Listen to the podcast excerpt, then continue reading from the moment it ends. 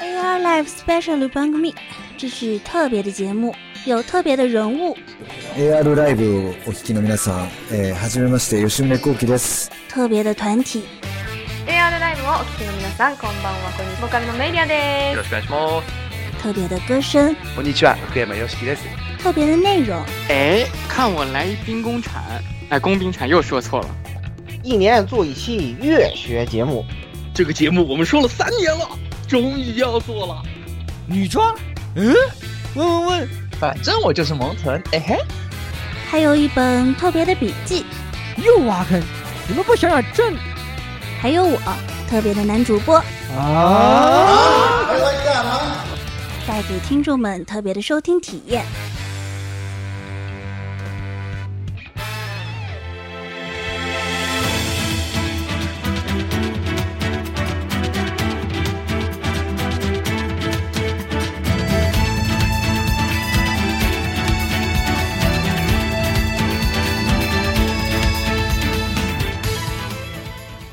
哎，各位听众朋友们，大家好，欢迎收听 AI Live 第 SP 三十九期节目啊！本期节目呢，自然也是书接上文，说回继续说我们的《真幻十四》。那我就是那个呃，最近嗯，当了当了当了一天当了一当了一天黑客的十六爷宵夜啊，嗯，当了一天黑客还行你又玩啥去了？那个黑客网络不是免费领嘛，就我就我就买，我就我就下了一个玩，然后发现这个东西哦，秘秘那个游戏巨难无趣，那个那个那个游戏特别难，对，而且特别难，我还还是挺动脑。虽然它界面贼简单，但贼他妈动脑子。我觉得这个游戏就是是是是是是，就你要想明白了，它那个任务就挺好做的。对，你要想明白了，然后你要想清，你要就是要考虑到就是，哎，这个它毕竟网络是个网状的嘛，就是也许这个也许这个电脑上面没有你要东西，你要去考虑谁跟这个电脑连的，你要去找另外一个电脑。哇靠！哎，对对对对对对对，是挺有这个东西挺有意思的，就是还是挺有意思的，推荐大家去下。有意思有意思，真的是挺有意思的。关键是免费啊！这个虽然大家听到时候肯定已经免费期已经过了，但是这不但是觉得其实其实这样还是推荐大家去买一个玩一下，挺挺有意思的。莫名的，就是对着一堆奇怪的格子和代码，你会有一种奇妙的投入感和沉浸感在里面。这个觉得对。这不可思议，我自己都觉得。嗯，你有毒啊你！是有。好，那么哎、老样子，还是先介绍这次啊，我们的团队，我的几三位团友，然后我们的嘉宾，呃，首先还是阿弟啊，啊，大家好，我是来自非洲人民共和国的阿迪。啊，酋长你来了酋长又来了。酋长你一句欺骗性的一句话。对，酋长你好，酋长你好，哎，不好，不好还行，不好还行，不好还不好最近行。最最近经常被我的团员围攻啊，我也不知道为什么。啊！阿弟又撞导，阿弟又撞导弹了，因为你太欧了吗？我操，惊了！嗯，阿弟没有，我大概最近也不欧啊，我前两个礼拜就毕业了。啊，对啊，他前两个礼拜毕业了，是的，没错，哦，嗯，我们还能说什么呢？哦，对，关键是这个、对，由于这个既然维康有个原因，就是啊，这个我们团队的诗人同志强烈要求团队要有个龙旗，有个龙旗，它的它它的专等可以可以呃可以直标多可以多龙呃凭空多出三十的专等的诗啊诗人团呃团子喵，嗯，啊，大家好，我是团子。哦 这个你好啊自从阿迪打了龙骑之后，我就无时无刻不念叨着亲爱的阿迪啊。我惊了，为什么？为什么会这样？为什么会这样？因为龙骑可以跟给诗人提供那个呃戳耐，我们所谓就是穿刺耐性降低啊，诗人可以所以可以从龙骑的这个穿刺耐性降里面获得百分之五的 DPS 提升。十。啊十。啊对十，好像实测是百分之十一还是对实测有百分，虽然面板上面写只有百分之五，但实测有百分之十十多。啊。对，你就会看到，哎呀，那个龙骑又死了，不，快把我的戳耐拉起来。对，哇，龙骑好，龙骑是龙骑的存在意义就是只有三个啊，那个连导戳耐、连导、LB。LB，就是什么拉起来我死也要放出这个 LB 是吧？对，就是龙骑，什么是一个真正的啊、龙骑中的豪杰呢？那就是啊死了啊接接受复活啊起来这、按下 LB 啊，然后哎 BOSS 多点九十九退出呃需副本。求需求对，需求九十九退出副本，这是龙骑中的豪杰。我靠，惊了，惊了，惊了，惊了！这不是龙骑的正确玩法吗？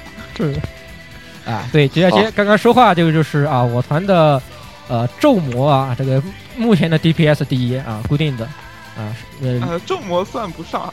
大家好，我是非洲人民共和国的琉璃。你非洲人民不我们大家大家都是，对，怎么都是从非洲来的，太恐怖了。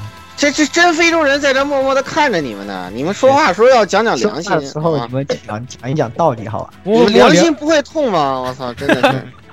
良心这种东西，超市里面几百块不几毛钱一个，要来干嘛？阿迪摸了一下，我这还有好几个呢，你要几个？对啊，我批发给你，对不对？你要不要？你说，我给你，你给我地址，我马上给你送过来。所以所以阿迪，所以阿迪最近被围攻啊。对呀、一点都不值得同情，对吧？这种这种细作，对吧？对一，点都不值得同情。嗯，多谢关注。那接下来就言语吧。昨天上上期没有出现的言语，对，哎，各位听众朋友们，大家好，哎，我是只当过几天光之战士的言语，啊，前想当年我也是一个光之战士，和十六一起这个驰骋在埃欧泽亚的大陆上，然后捏了一个破针北原春熙哈，破针真的，哎，或者然后。对对对，然后玩玩个白魔，天天都是龙骑叫我说什么啊，拉我起白魔，拉我起来，我死 我死也要放出这个 LB。没有想到过了这么多年，这龙骑怎么还是这个样子？真是。哎，不不不不不，龙骑现在多了一个啊！你走到哪，你都是队伍中心，因为你的链子牵到哪儿，啊，那个离地就打得高。爸爸，对，对，罗辑现在根本是爸爸，你知道吗？环境变了，环境变了。变了变了变了，现在的现在的 I O Z 啊，我不懂啊，就来听一听各位大佬来给我们讲一讲了。嗯，好的，嗯，然后最后老顾，啊啊！我划划水，我是划水顾，那个刚从大草原回来，一片绿，好吧？惊了。对，就是你们非洲人，非洲最不缺的大草原。对，说起来，这个不是有段前前段时间我们不还看那个啥，群里有人发个什么呼伦贝尔大草原的什么空气罐头嘛？呃，那个老顾评价。啊，对对对对对，所以老顾来给我们形容一下呼伦贝尔的那个空气大概是个啥味道的。大家听他听了以后，大家可以不用去买这个罐头了，对吧？非常好奇。对，也非常好奇。我也很好奇啊，这种产品是什么个滋味儿？对呀、我也没觉得那空气有什么特别的地方，我就是觉得挺凉的，你知道吗？大夏天的，我感觉仿佛回到了昆明，却没有菌吃，你知道吗？啊散在掉，就感觉这种天气像是回到了昆明一样。大夏天十九度，感觉像是回到了昆明，但是却并没有菌吃。对，这就是这这就是草原，草原没办法，太干燥了，没那个地方长不出雀儿来，没办法的。对呀，那怎么可能长得出来呢？你说的太对了，我靠！哎呀，对吧？我也只能摸摸血小板了，默默的摸摸血小板了，扎一扎自己的手，默默的摸一摸血小板。啊，你的血小板又掉了好多。对呀，哎，太惨了，真的太惨了，太惨了！破真凄惨啊，有没有啊？哎呀，在在一个对凉爽的地方吃不到菌，为什么？不应该的呀。在在我脑子里形成凉爽等于有菌吃的这样一个定律啊。对啊，同时凉同时同时也等于睡不醒的一个定律是吧？哎，对，是的，没错，对，凉爽等于有菌吃，等于睡不醒。哎，但是但是，哎，难受，难受，难受。所以大家有空我定只能难受的听听你们的网游经历了，对吧？对，所以所以推荐大家有空也可以来昆明玩玩，来去昆明玩玩，真的挺不错的啊。嗯嗯，默默这个顺便顺便这个宣传一波昆明，嗯，我靠，惊了，还这都行。我靠，完了，这都出现一大堆事故，什么某人请假出差再未回来上班，我操，发生了什么事儿。然后发现就看见有个人这个什么躺躺在躺在那个什么躺椅上面，旁边放着一锅卷儿是吧？哎，对，然后然后一个葛优躺在躺椅上，旁边放着一锅血啊，一勺啊，喝一口啊一下报个一，然后又又喝一口啊报个一，然后就这样待着，然还要报一的 吗？啊，整个人都是这种颓颓丧状态，我操，嗯，太可怕了！你们这个地方有毒的，太可怕了有。毒是的，没错，欢迎大家到，来昆明一游。对，言言语的那个基友已经被那个被那个那个什么夺去了心智，就他跟我说，他他那他跟我说，哎，那个什么，他跟我他跟我说，牛震怎么能跟菌锅比呢？我操！行行行行行行行，行行行行，行行行，我已经我都说说好了。你说的对，你说的你说的对，你说的对，你说的对，你说的对，是我我已经算了，这个人就说不出话，他在那跟我说 说不出话。完了完了完了！我觉得他，我觉得他要他他他要加入摄影师的行业，要去开药去了，再这样下去，这 这样不行的呀。我我觉得我觉得他真的是要不行了，对。你们想知道为什么我们的这个从来不露脸的后期君会变成这样吗？对吧？来昆明一游你就知道了。是的，啊，太恐怖了！当然今天我们不游昆明啊，游那个爱什么泽呀？对，啊爱欧泽呀，爱欧泽呀哎对我们今天不游昆明啊，游爱欧泽呀，好吧？嗯，来来来，十六上。好，那么本期呢，接这个接着上回啊，我们收回这个飞飞十四啊，最终幻想十四。那么本期呢，其实主要还是从我们玩家的一些角度来给大家描述，给大家描绘一下这个最终幻想十四是个怎么样的游戏啊。那么首先，其实要说到一点就是，提到网游啊，必然都会提到一个东西叫入坑，对吧？你看那个游戏，呃，除了某些蝗虫啊，比如像像我这样的，比如说某些蝗虫，看到什么新出的网游都要去玩一玩的这种人以外啊，通常对于入坑一个网游，尤其是长时间玩的网游，通常都会有一些呃各自一些经历啊，所以这里的话也给大家分享一下我们是怎么入坑的。呃，首先来说说这个啊，该死的这个才入了没把我拖进去玩了没几天又跑了的言语啊，你来。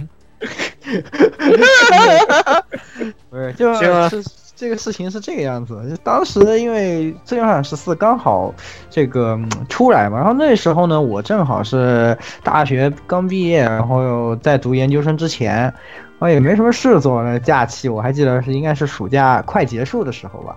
然后正好我们一群小伙伴，大家都是这样的，然后就在想啊，那这个《最终幻想十四》对吧？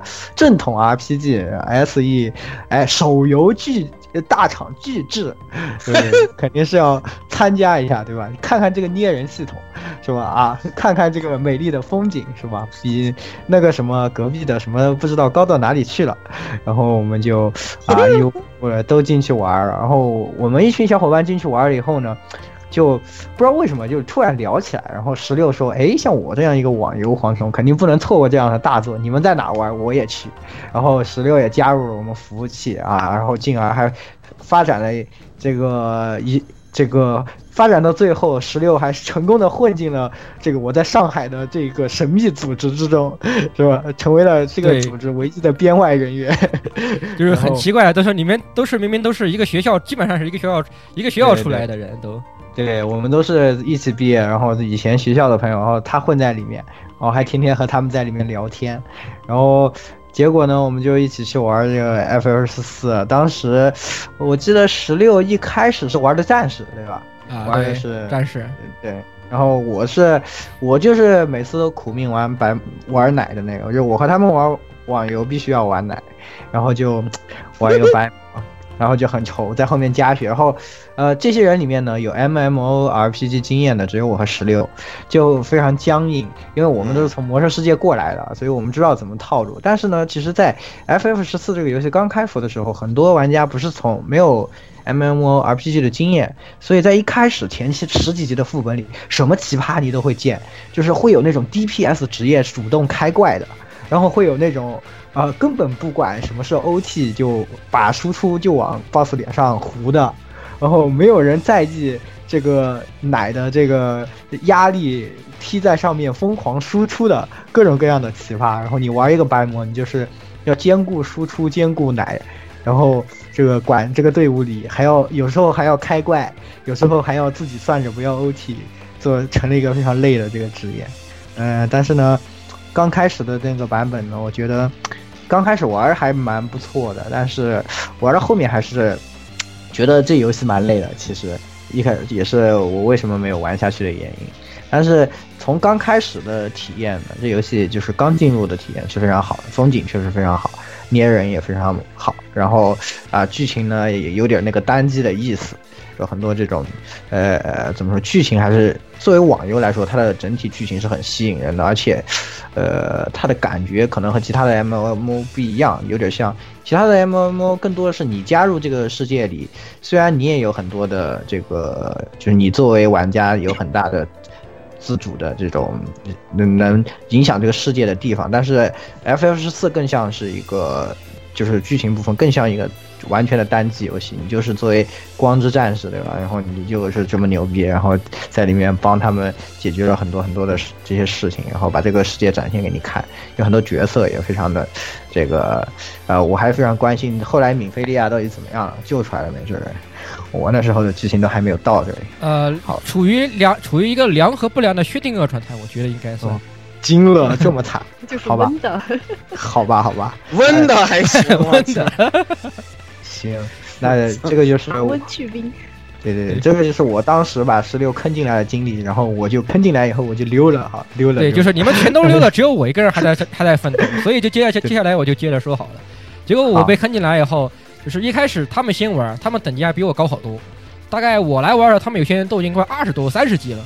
二十级、三十级的时候，我要我一个一个新手战士背着把小背着把那么破烂砍柴斧就进来了，啊，然后就我一个这人就网游环冲，对于我来说，对吧？我黄归黄，但是干还是很干的。然后干啊干啊，发现哎，哦，我跟你们同局来一起打本吧。然后打了没两天，哎，我我等级比你们高了，要不要我等你们？然后打打打打了过两天，哦，好像我等级我比等级比你高太多了，那我先去练到五十级等你们好了。然后练到五十级，要过两天，咦，怎么都没人玩了，就变成这样了。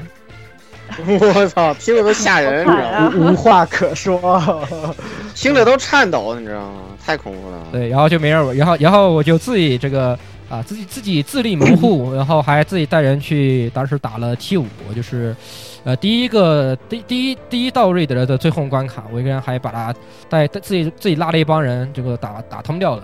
反正后来实在也是。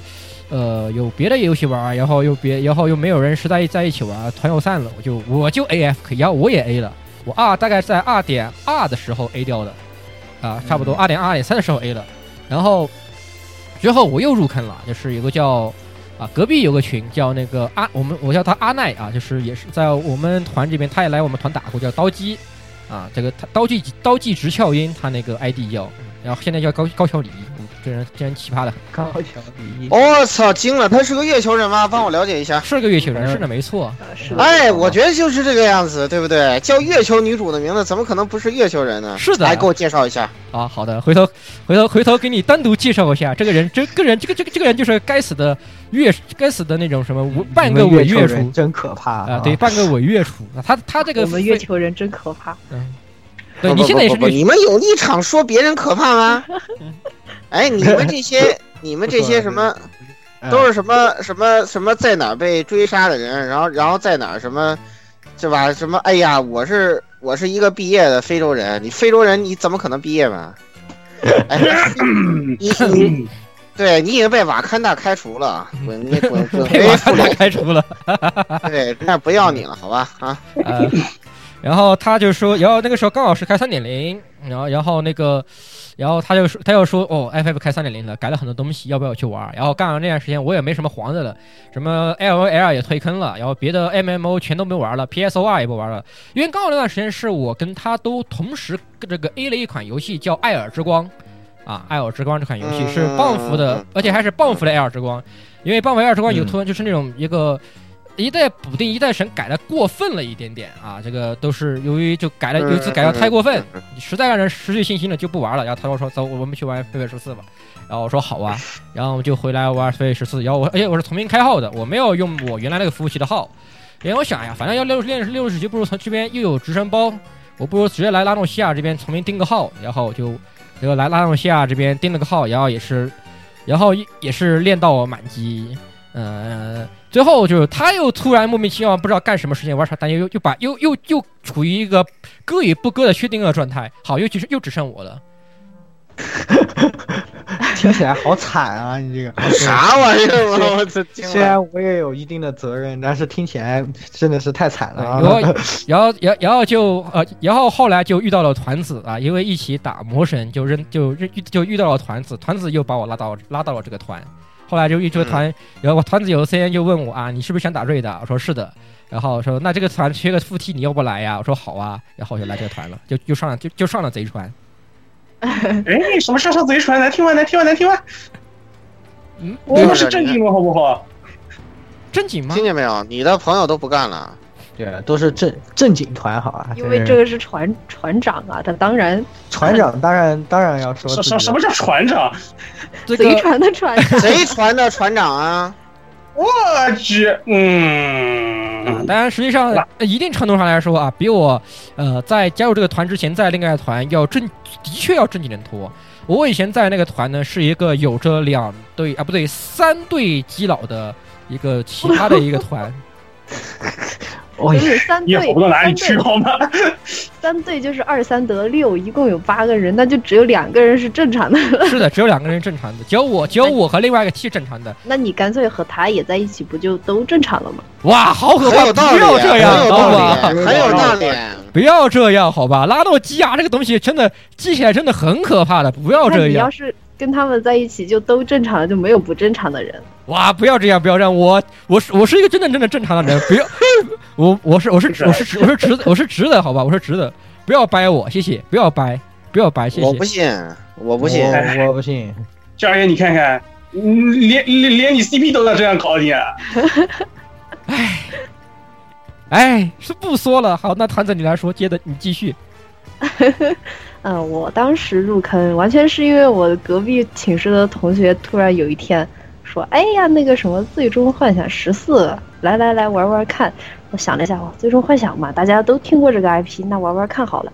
但那个时候我还是一个魔兽玩家，当时我入这个游戏的时候，啊，二点五秒的 GCD，我想了一下，这个游戏为什么放技能这么慢？好，最开始我建了一个黑魔的号，啊，想想这不用等二点五秒 GCD 是吧？我就读个条，结果 黑魔读条感觉，然后读条好慢啊，好像在憋屎一样，然后就。嗯，然后就算了，就刚开始有一段时间玩了大概三十来级，然后就没玩了。完了之后呢，嗯，因为那个时候魔兽已经是六点六点零，差不多那个时候。德拉诺那个版本是吧？就是。对对对，开荒当时干了一波，然后后来实在是，因为刚开始干了，后面就没啥好干的了，然后就不怎么想玩，刚好又没什么其他游戏可以玩，然后同学又在玩，然后就入进来。那个时候再次入坑的时候，出了一个叫忍者的新职业。那当时拿着这个新职业，因为它可以就是有个技能嘛，可以加快你的那个嗯技技能那个 CD 速度，就是 GCD 就没有那么长了。然后刚刚从魔兽过来就感觉非常的合适，因为嗯魔兽的 GCD 挺短的嘛。当时嗯玩了魔兽过来之后，就特别不习惯这个二点五秒的 GCD，感觉要睡着了。然后后来我玩了忍者之后就觉得哎还不错，然后就上手就一直玩玩玩。不过二点零版本的体验确实不怎么好。嗯，现在的话，艾欧泽亚其实对新人还比较友好。当初那个版本确实是我都就是 我跟阿迪还有琉璃经常说的一句话就是二点零我是怎么满级的我都不知道，我怎么坚持下来玩这个游戏的。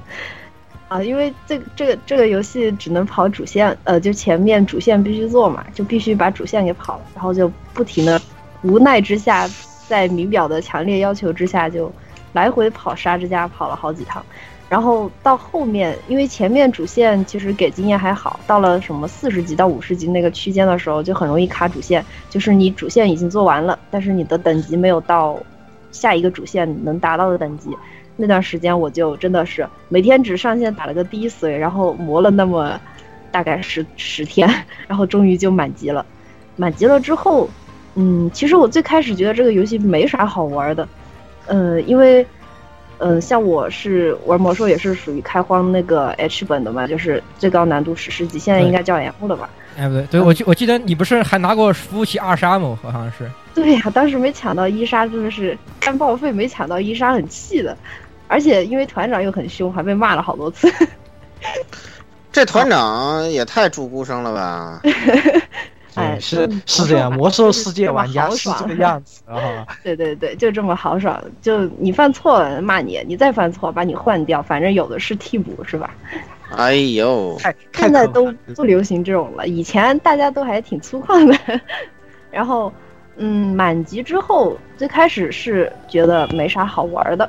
后来直到打了一个叫《吉泰坦》的副本之后，我才发现这个游戏真正的魅力，啊，因为这个吉泰坦啊确实蛮好玩的，嗯，一个是机制的话，其实，嗯，刚开始的最终幻想我一直觉得它挺像魔兽的，可能是吉田想要救它，向魔兽学习了很多吧。嗯，好多地方感觉还蛮像的，就也不是说抄袭，也不是说什么，可能就是觉得这样做比较好嘛，还挺好玩。嗯，到后面到吉泰坦之后，就突然觉得，哎，这个游戏还就是有自己的那种想法，然后难度的话虽然不简单，但是死的很开心啊。好，这为什么死了会很开心啊？因为吉泰坦挺难的嘛，都但是前面的副本因为太无聊了，就前面确实还挺没啥特别有意思的，基本上就是，嗯，有什么技能啊，地上出个圈你躲开啊，然后 BOSS 的话直接摁技能一二三四五，好怼过去，然后就没有然后，了。就是那句常用的话，就是出就是这个出这个呃有什么躲什么，出什么打什么，就这样子。哎，对对对对就超级常规，没有啥难度。好，只是玩到吉泰坦之后，突然觉得哇，这个游戏还挺好玩的。好，完了之后就开始就开始研究吉蛮神二点零的吉蛮神，其实做的还都还挺用心的，每一个基本上嗯难度那些也有，还比较好玩儿啊。就这么慢慢的，然后就就玩下来了，然后不知不觉就二点零、三点零、四点零，然后就玩到现在了。哇，惊了！好，那接下来这个阿弟啊，阿弟来说说。啊，我的入坑经历的话就比较简单了。我是基本上 FF 系列的话，除了十一，基本上每周都有玩，所以他出十四的话，我自然都会去玩。而且那时候有幸体验了一下那个一点零啊，那个坑爹版本，就它的回路重造嘛，那就期待一下。二点零出的时候，我是从内测就开始玩的，就是说相比十六啊、团子他们，我就是走的路比较长一点。我是那个时候是直接练到三十六级，然后是等了大概三四个月以后，就是开正式正式二点零、二点一那时候好像正式版本对吧？呃，零一吧，好像是忘忘了，反正就是个特殊特别的版本号，我记不得了，也是有点。反正就是特别版本号的时候，我是直接从三十四级开始的，所以说后前期的体验呢，我跟他们相比，怎么说呢，会舒服很多。因为我练到三十四级以后，我相当于就休息了四个月，而他们是直接一路干到五十级，所以说这里面差距还是有一点。嗯，而且刚才刚才像团子说的那样，的确前期的话的确比较无聊，因为前期故事没展开嘛，就属于在铺垫嘛，所以说没基本上没什么事情做，就让你看看故事啊发展什么的。真正的故事展开要到那个五十级以后，后期开才开始玩。而且主要是嗯《微微十四》，它有个它副本跟一开始那首副本跟上古山最大不一样的地方，就是它你不做主线，你不开不了副本。就是这个有些对于玩 F 这个上古山玩家就来说就觉得很蠢。我说上古山玩家，你可以觉得就是啊，我等级到了，我就可以打这个本了。但然而这个这个最终幻十四不行，你等级到了，你做你主线没做到，你不好意思，你不能打。也打不了。对，你也打不了这个本，就就对对于我对于玩过魔兽的玩家就觉得这种设计特别特特别傻屌，有些时候会觉得就是我我靠，我明明等级到，你为什么不给我打我这个本，非要逼着我这个做这个主线，就是这个特别很不一样，就是这样，就很烦，对于有些有些有些玩家来说。然后然后的话，就像刚才团子说的那个吉泰的那个副本，当时这个副本怎么说呢？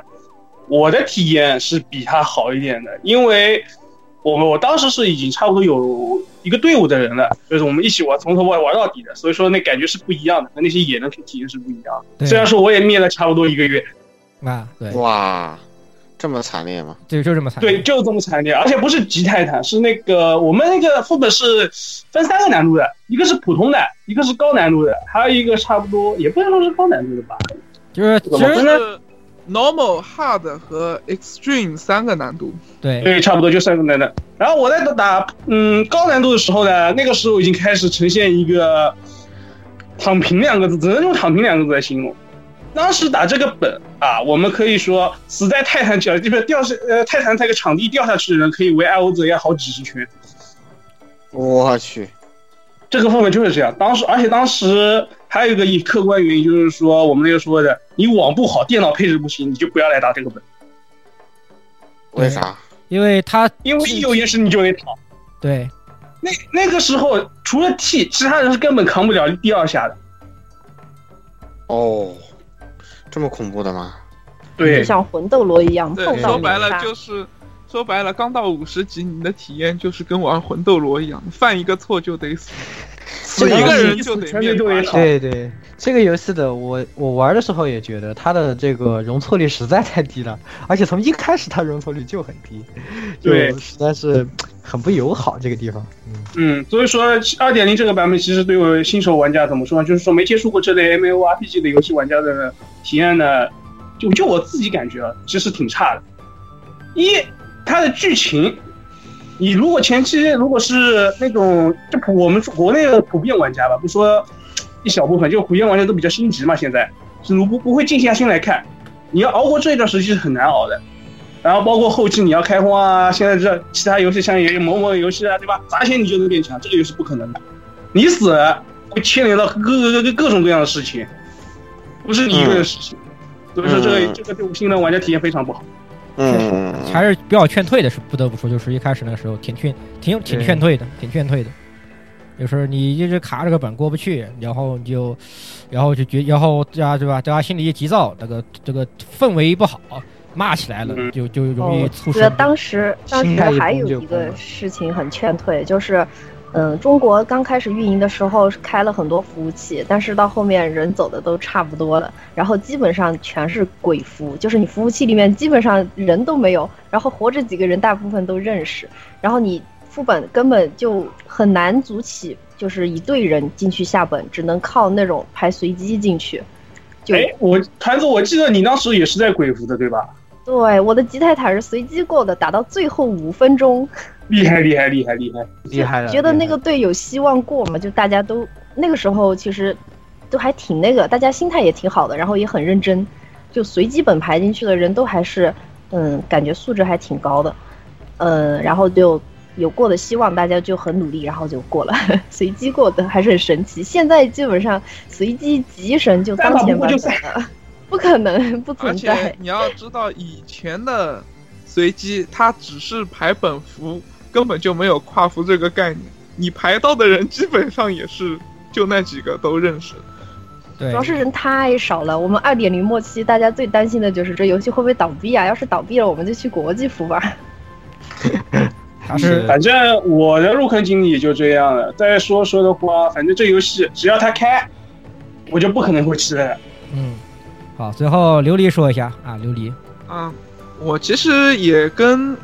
呃，团子那边差不多，呃，也是因为几个歌王同学啊，歌王，软磨硬泡，因为以前一起玩那个魔兽也有，也都是组一个团的，然后呢，他们软磨硬泡啊，拉我过去玩这个，玩这个游戏。而而且说的花好道好，说我们这边已经有多少多少人了，什么什么什么职业都已经传统套路，就缺你一个，就缺你一个，好吧，那我一起排本了。好，那那我就来玩了。嗯，我的话，其实我玩游戏，包括魔兽也一样，我一开始都是玩的弓箭的职业，所以我这边也用那个弓箭手。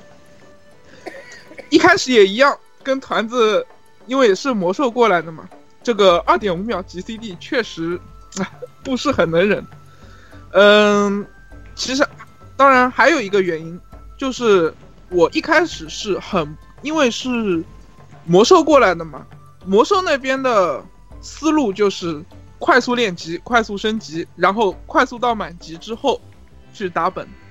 然后到了 FF 里面呢，有一点我是很不能接受的，就是。每过几个任务就要有一段动画，每过几个任务就要有一段动画，哦然后一进本还要动画，出本还要动画。对对对，这个这个是你们对有有这类游戏玩的少，我们玩过玩单机的没这种的。对对，玩单机玩的时候没有这种想法的。没错啊，但是你要想玩这个游戏，我包括我玩这个游戏，我那个时候是一点都没有接触过 FF 这个系列的。我相信很多人也是这样的，就看到这个游戏觉得哎不错，我来试试看。但是我觉得这一点，说实话会劝退不少玩家。的确，一开始的话，从一到五十集这个剧情，其实我也是没有看，全部都是跳过的。一开始的话确实蛮无聊。嗯嗯，这个倒是。然后不过。呃，玩的中间，我觉得它还是有几个好处的。第一的话，就是它的有一根主线还是比较明确的，不像，呃，就我拿魔兽来做比较吧，它那个到了一定的等级之后，它有很多张地图让你选择去做任务，啊，然后你这个时候就会发愁，我到底去哪张地图呢？呃，FF 里面就不会有这个问题，它就是一条主线，你直接跟着这条主线，然后清这个地图上的任务就 OK 了。另外的话，怎么说？呃，当时因为这个这个游戏三十级之后不是可以转那个高阶职业嘛？呃，三十级之后它转职还要附带一个十五级的副职啊，这个其实。对刚开始练的新手玩家来说，也是一个不小的问题，因为你这个时候没有主线给予的那个经验，支线任务的话，你等级又不够，啊，这十五级练的的确非常痛苦。我个人的话，这十五级练了大概有将近两天多，而且关键是现在倒是取消了，现在取消了还好，而且关键是那时候。他你要选的副职，往往跟你的主职有的时候没有半毛钱关系。最典型的就像骑士，你一个 T T 阶近战的 T 阶，然后你的副职必须练一个白魔，你就会。现在人家可以奶了，好吧？现在人家是奶骑，你看这其实还是设计的挺长远。但是以前就觉得这个不太适应，就是会有这个问题。呃，武僧的话还要。我看武僧是要个啥来着？武僧好像弓箭手也是要，也是要弓箭手。呃，武僧是龙骑哦，武僧是龙骑，那个枪术师，对对，枪术师有还算好这些东西。就是万一是跨了职、跨了那个行业的，你就觉得会很就会很不习惯，始终出来时候有这个问题。对，然后就这样一路练到五十啊，练到五十了之后，我就发现我的小伙伴基本上都是二三十级，然后就弃坑了。都是这样的，确实太欠揍对对，安利我进来的那个同学早就弃坑了。对，都好像大家都差不多，都这都都有这个情况。哎，现在用现在话都是，呃，现在话就是都是一群能歌善舞的人啊。对，能歌善舞。鸽子的歌不过讲，嗯，讲道理，我那个时候也比较干嘛。然后呢，我大概花了将近两个星期不到吧，我就到了五十级。因为那个时候我入坑正好是在，我入坑正好是在十一前，是九月二十来号，然后正好中间有个十一长假，我就干的比较凶，然后这个真的有点干，就我的话都是二十多天，大半大大半个月了，我也差不多大半个月，我虽然但是比，我觉得我觉得当时我已经很干了，我已经比那个言语他们快很多了，然后实际上算下来看还是花了好多时间。不得不说，但是那个时候确实我就是想着很单纯，就是想着快点满级，快点想去打满级的副本，也就这样想。那之后，呃，到了五十级之后，阴差阳错，我在偶尔的机会，我发现了以前一个玩魔兽的朋友，正好也在玩这个游戏，而且跟我是一个服务器。啊，我还以为你要说你阴差阳错遇到了阿迪呢。我也觉得阿迪是后那那那是以后的事情，以后的事情。那我我我这个这个嘛，我就找到了他，然后也就跟他们一起打团了。那个时候我我一开始是诗人满级，满级了之后呢，他们那个时候是少个战士，啊，没办法，我又去练了一个战士，然后跟着跟着他们打本，打到后面。嗯，怎么说呢？蛮惊险的。T 五那个时候那个本是 跟他同归于尽的，那 BOSS 被 DOT 跳死了。我靠！然后我们全部躺在躺在地板上，然后就这样过了。厉害了！厉害了！厉害了！厉害了！然后打到后面的后面的版本，打到 T 七 T 七过了之后啊，他们又集体割了。然后没办法，都是被割过来的人，都是被都都都是被大大家都是同同被同同是被割，同是被割，天涯同是被割人啊！大概就是什么情况呢？我那个朋友他是团长，然后打打活动呢，他们都不想打，然后每次还要我去吼啊，什么时候打，什么时候打，然后吼吼上来，终于来了，打完了之后又消失不见了。现在阿迪就在做这种事情。对，阿拉迪亚就是这这样这种事情。还有什么？说好的今天打，今天打啊，今天啊不打了，我再打 DOTA，然后就没有然后了。哎，之后嘛，之后嘛，我就后面又另找了个队，另找了个队之后，呃，那个队里面其实也不错，呃，当时有两个也是跟我一样是上海人嘛，蛮聊得来的，然后我就一直待待在里面，后面嘛也就阿迪也就进来了。阿迪还是我我那个时候招进来的。嗯，是的。哎，就是 各种，哎，就是那句话，同是天涯被割人。对我听了你们的经历，就感觉大家就是最印象最深刻的就是咕咕咕咕咕咕被割了，被安利进来，然后大家都割了。对，大家都割了。哎，都靠坚，都靠坚持，都靠坚持。不敢说话。怎么说呢？像以前玩魔兽的时候，毕竟。怎么说？那个时候只有这么一个游戏可以玩。对对对，魔兽大半边的话，大家也没什么，没什么好估的那种，没什么选择。现在出这个游戏的时候，你除了魔兽以外，还有很多很多其他的游戏，包括我记得很清楚的是剑灵，好像那个时候没出啊。对对，我就是从剑灵割过来的。那时候好多人玩剑灵，FF 就相当于就基本上没什么竞争力，无人问津。而且那个时，而且现在你想，MOBA 有很也也很流行，当时 DOTA 二就特别流行嘛，我记得。对，当时就是以前 RPG 比较流行，现在我觉得还是 MOBA 比较流行。对，MOBA 这种游戏，你拿你随便玩两局，然后也好放，对吧？想玩的时候拿起来打两局。就不用买装备花钱啊什么的，就买个英雄几十块，就比较轻松。所以有些人就觉得啊，就我今天就是不想打团，我他妈就去捡去这个 什么撸啊撸或者去 DOTA 二里面去杀，去去干去干他去干他个 Godlike 是吧？是干干他个红利，干干干干他个 Legend 对吧？这个总有这总总有总有总有这个情况。这个毕竟现在跟以前还是不太一样了，还是大不一样，还是没有以前那么。你要想从魔兽那种固有思维来说，啊，那个打这种游戏就是满级刷本、刷装备，刷完装备啊结束下一个号啊。不过还算好，就是这个游戏你毕竟一个职 一个号你可以练所有职业，对吧？你满你满级了，你还可以练别的职业，而且职业又还多，嗯，职业又还多，职业挺多的，是这样。对啊，这也是一方面抓住我的一点吧。这个游戏可以一个一个号把所有职业都干满。对你不用换号，这个还是好，但还是算算跑的了。你装备非常的好，而且你装备也有很多通用的，还是比较好的了。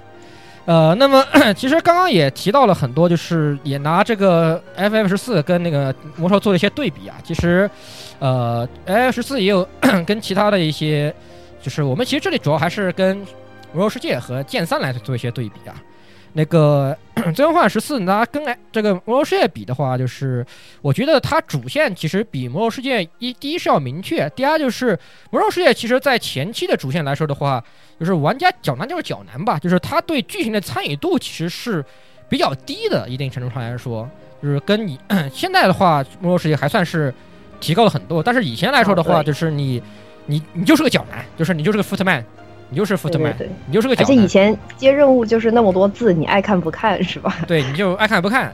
这个你这个这个最终幻想不十四就不行啊，他就一大段动画，你就让你看啊，你虽然你可以跳对吧？他就非要团一个切个动画，然后关键还有配还还配音，对吧？这个还有还有很多配音，对，你要就要就要让你看这个动画，你就一条线。强行让你看剧情。对，强行让你看剧情。虽然你可以选择跳过。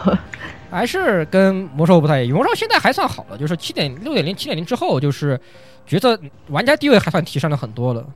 但是以前魔兽真的是，我觉得这个魔兽代入感真的就是就角色扮演这一块来说，代入感真的不如这个最终幻想十四。就我觉得这个是还是很有差距的。毕竟十四你就是故事的主角嘛。对。你跟魔兽的话，它平行世界好多什么大英雄啊，其实你你都是去帮着打杂的啊。对，就是吧，对吧？你干干干爆巫妖王的，其实还是靠对吧？老福丁对不对？对，补个刀，对，都 都要靠老福丁。装备也被他拿走了，无敌也被他黑走了。对呀，也靠老福丁，就是很多还是都是看别的英雄怎么干，但是在这个《孙悟空十四》里面，你就是英雄，这个这个体验我觉得做的还是挺好的。对对对，这个还是挺好的。其他的话，其实剑三我倒真的玩玩的不多，其但是，哎呀，这个就是社交关，其实最大的关不一样，其实《最终幻十四》你要跟剑三比，我觉得就是社交关系的差别差距特别大吧，算是，我觉得这个是最大的一点。剑三那边都很注重于什么师徒情师徒情缘啊，乱七八糟的东西，就八一八二时间多的要死。对，FF 就嗯，最开始是，现在也没有师徒什么的是没有的。现在有一个指导者，就相当于是号召大家就是帮助一下新人嘛。对，但不会像剑三那样，就是说你要去拜个师啊，你要去刻意的去人际关系这么弄一弄啊那种，就没有这么复杂。没有那么复杂。虽然，呃，《最终幻十四》里面也有那么一群人，就是可能也可我我猜啊，我猜啊，我这个不一定说的准啊，就是我猜可能也是，呃，剑三过来的，或者说是就有那么一批人，就是我们在这个魔这个《最终最终幻十四》里面叫捡豆芽。就是因为你新人现在都有个新人标志，是像像个像个小豆芽菜一样的那个一一小一小个小豆芽顶在那个名字前面，就专门有一批人就喜欢去捡豆芽，就专门跑到那些呃小号这个主线必经之路上面啊，就说啊带你就教你怎么做任务啊，还是有那么一批对 专门对专门有专门有这么一批人就喜欢捡豆芽。在新人频道里面，天天在那说哇，今天又捡了个什么豆芽哇，天就天天天我捡了个毒，他捡了个毒豆芽，这个教教这也不听，教那也不听，各种也也有一些这样的情况。但比剑三这边的，就是可以结前结情缘这种东西，还是差距还算挺大的，我觉得，嗯。但其实狒狒也有结婚系统啊，就是烙印嘛。但是狒狒里边都叫 CP，对 CP，对 CP，对对对。而且结婚他还做的挺挺挺蛮不错的，就是有仪式啊什么的，动画啊什么的。对，其实还蛮蛮做的还蛮不错的，我觉得。而且而且你还可以选多种模式，对吧？你走了进去的。关键是在当时。在当时的游戏环境下，你竟然可以男男还有女女，你可以百合，可以搞基。哎，对，我就想问这个，鼓励正确的恋爱方式，这个对，你可以男的和男的结，可以女的和女的结。哎，这游戏挺好的，那不错，那不错，那不错。虽然我不打网，政治正确，政治正确，对。这一点必须得称称赞一下，对吧？对。像十六这种从来不玩男号的人，我还纳闷他在游戏里怎么结的婚。但是他的龙女和我的猫女啊，对，我就画了我们俩的图，哈哈哈。可以可以可以，对，关键是这个游，关键是这个游戏它结婚的仪式就是最后的，就是最后那个你可以选很多多很多，但虽然大部分都是选那个这个空中接吻那个，对吧？这个，然后但是还有交杯酒啊，对，交杯酒啊，但一般选选还是选卖身契，对，钱卖身契的。但是选接吻的人很多，但是如果你是对吧，两个鲁家这样，这个都是一股第第一部搭个 fantasy 一样的人，就看两后面两个伸出两个翅膀飞到空中，然后然后这个撞到一起，深情一吻，哇，那个画面，嗯嗯嗯，只能说 F F 不要说了好不好？恶心。F F 十四这个比较注重这个过程吧，对，不像不像怎么说，我是没有。那个尝试过剑三这个情缘是怎么玩？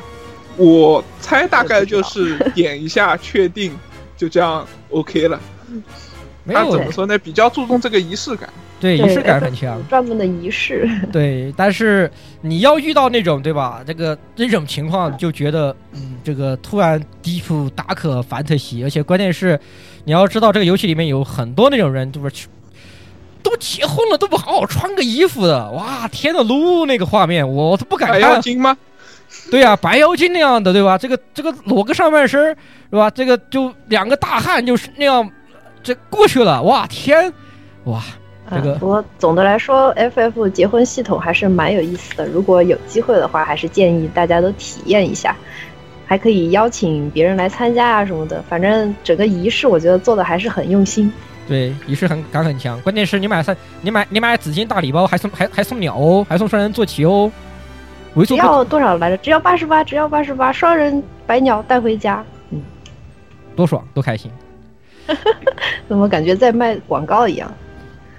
哎，比较的话，其实这里就不太做太多啊太深层层次的比较了，因为呃。嗯，这个 M L P 东西层次很多啊，后面东西就还有还还有也还有一些，就是其实一说就大家就知道，跟这个《最终幻》这个这跟其他游戏不一样的地方啊。那么其实《最终幻想十四》啊，这个作为一个游戏来说，它不得不说的还有它的音乐是非常棒的。但是啊，这里其实空口的说音乐比较没有意思啊。我这里其实主想提的其实是。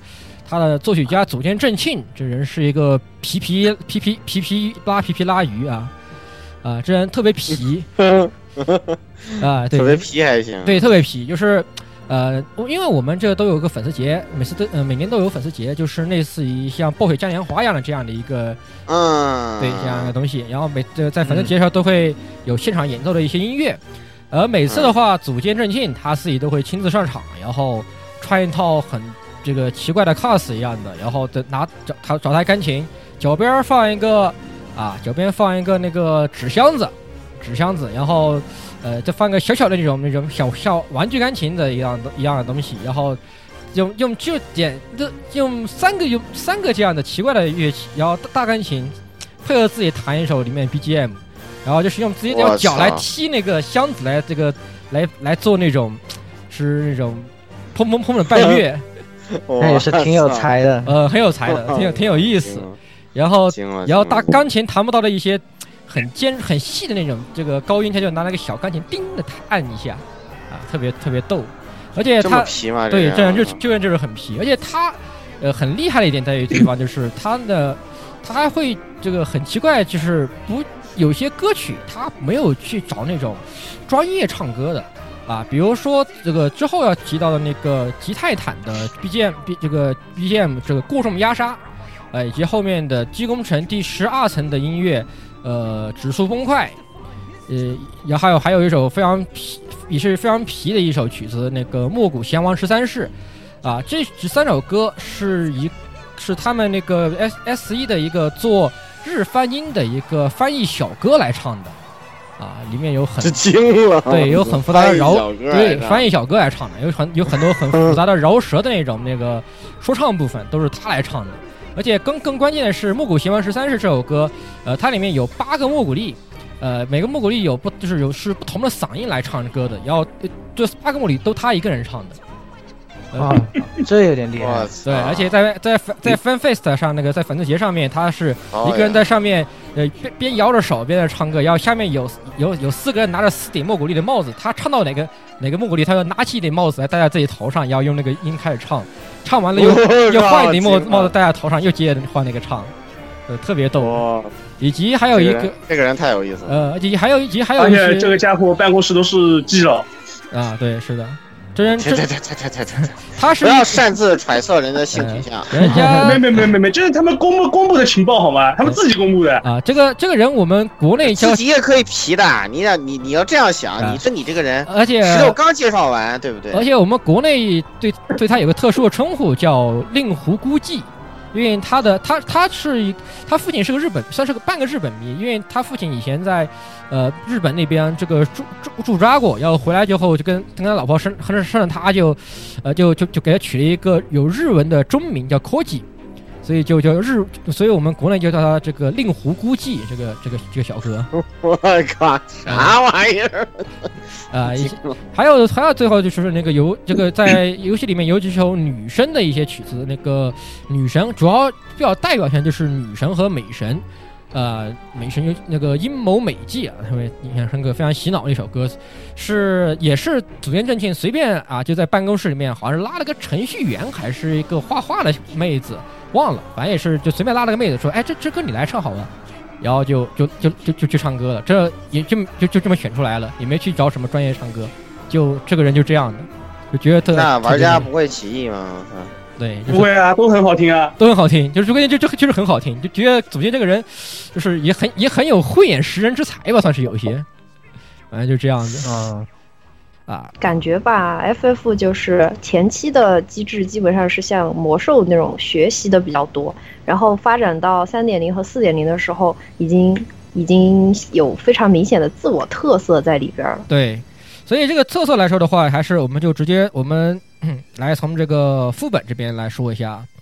那么首先就是最直接说的，刚刚提到有很多最提最提到最多的一个词啊，蒋婷婷吉泰坦，哎，这个来那个阿弟来说一说啊，来简单的说说这个东西为什么灭那么多次啊？为什么那个这么这么恐怖？大家还觉得很爽啊，都是抖 M。过过重过重压杀这个这个歌词一放出来，大家当时听当时空耳都是都空耳传的，要要灭团啦，要灭团啦，灭团啦，灭团啦这样的歌词啊，对。来，阿弟来说说。嗯，好的。呃，说到底，泰坦会容易灭团的话，主要还是两个原因。一，嗯，刚到五十级，这是我们接触差不多接触的是第算是第一个比较有难度的一个本，它的机制。也也不算最后一个，不算最后一。那个时候如果真的算难的话，应该是那个火神是最难的。炼奶，对对，泰坦的话主要是它那个地形，然后呢还有它那个鬼畜的五连跺脚啊，奶妈的噩梦。那个时候我们玩家刚刚，因为毕竟刚刚满级，加入差不多就是两三千左右的血吧，我记得 T 好像是差不多有三千多点，有五千多，五千多点，有五千多，刚五十级，刚五十级，刚五十级，五千刚五十的话四千多，就是这个战士的话有五千多，然后如果是骑士的话大概四千出头，差不多。嗯，对。然后，然后我来说一下呢，就泰坦的话，它是随着那个副本的攻略进度啊，就是说我们的 P 一、P 二、P 三，它的场地会逐渐缩小，逐渐缩小。然后它跺脚的就是踩地板啊，踩一脚三四百的血，三四百的血，但是踩到最后越踩越多，越踩越高。那导那时候呢，那大家玩家的装备又不好，奶妈普遍又手法，因为刚刚满级嘛，也没怎么练过，所以说这一灭点很高。而且场地的话，因为越越缩越小啊，站的地方也就越来越少。人有有人手一慌啊，或者脚一滑啊，就掉下去。那个时候是掉下去是不能复活的，属于是一个悬崖。所以说这这是就间接的加深了那个副本的难度，对，导致很多人在那边灭啊灭啊灭啊灭啊灭，包括我自己在那边灭啊灭啊灭啊灭了好久好久。这里其实就是可以提出来说一下，就是 FF 十四从极蛋坦开始，就是可以说是已经成为一种风格的一种场地场地设计，就是首先。第一点就是 FF 十四非常喜欢做圆形场地，这是第一。而圆形场地是属于，如果你不进行场地标点的话，你很难分清东西南北的一个一个设计，这是第一点。第二点就是有很多的 BOSS 设计在圆形场地之上还增加了悬崖掉落的系统，呃，就是在这个场地的边缘是没有任何遮拦的，在高难度下，你只要走下去的，或者是 BOSS 或者是 BOSS 很多技能会推人。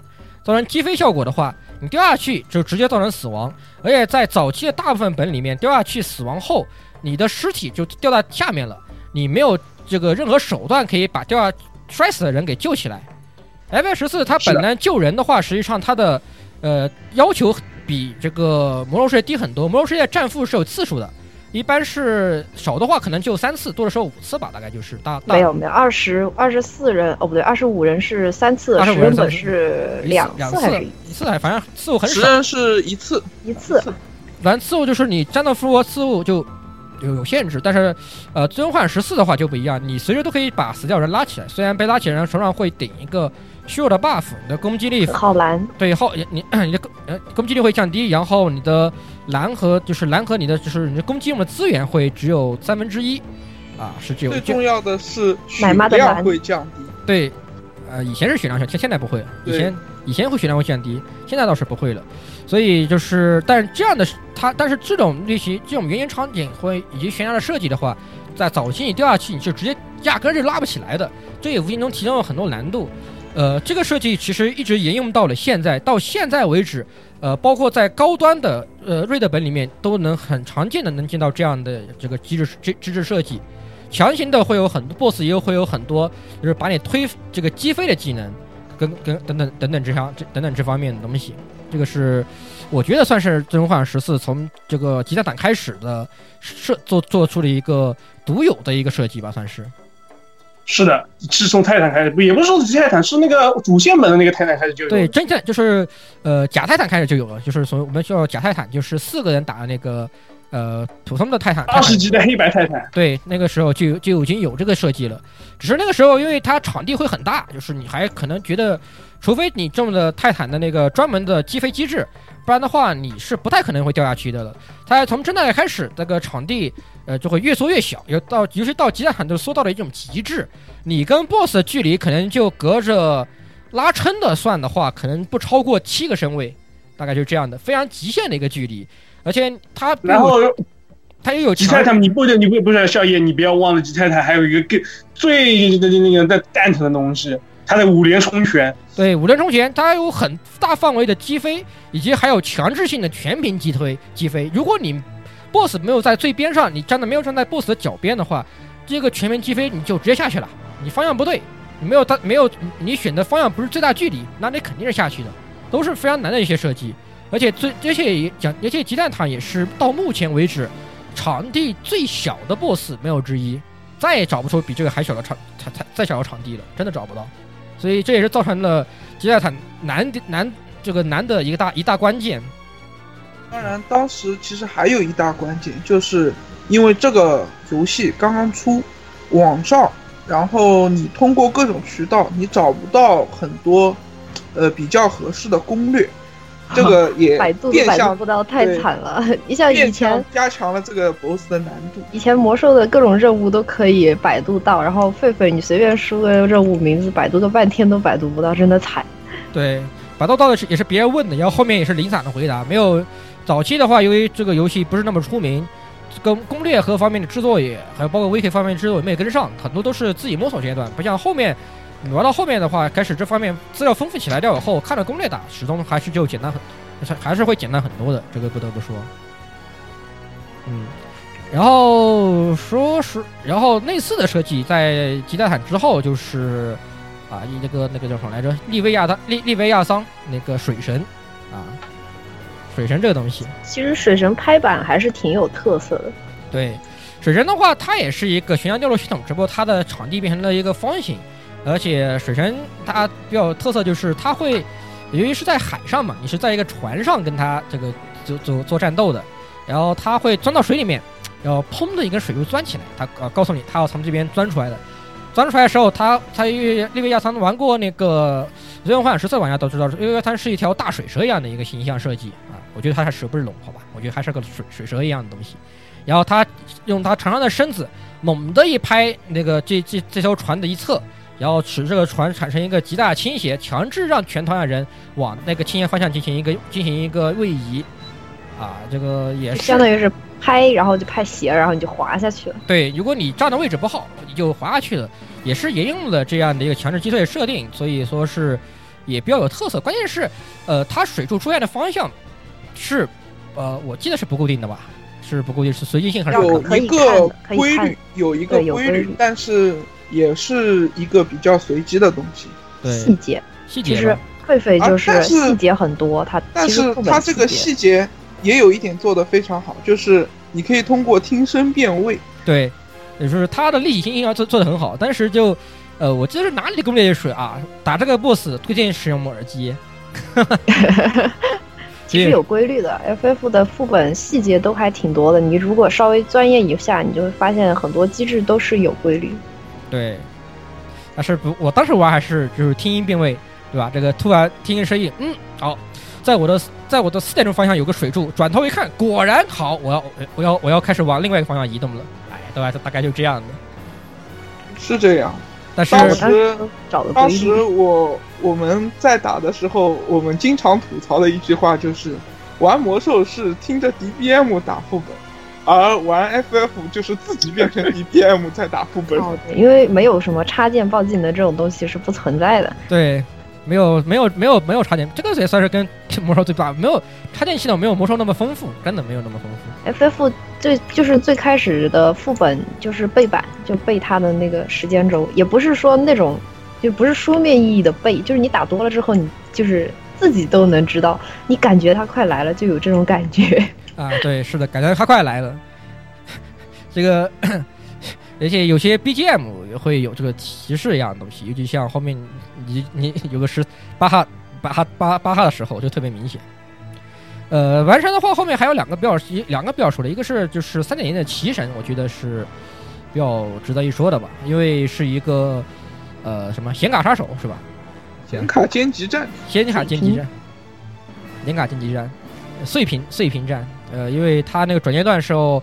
那个 boss 一刀劈下来掉后，整个屏幕啪的一碎啊，那个效果还是挺酷炫的。这个东西，关键其实 FF 副本的特色就是它有大的那种转阶段的话，就会给你做一个很夸张的那个动画，很中二，很夸张，就明显告诉你啊，我转阶段了，我那个力量 up 了呀，你们小心的。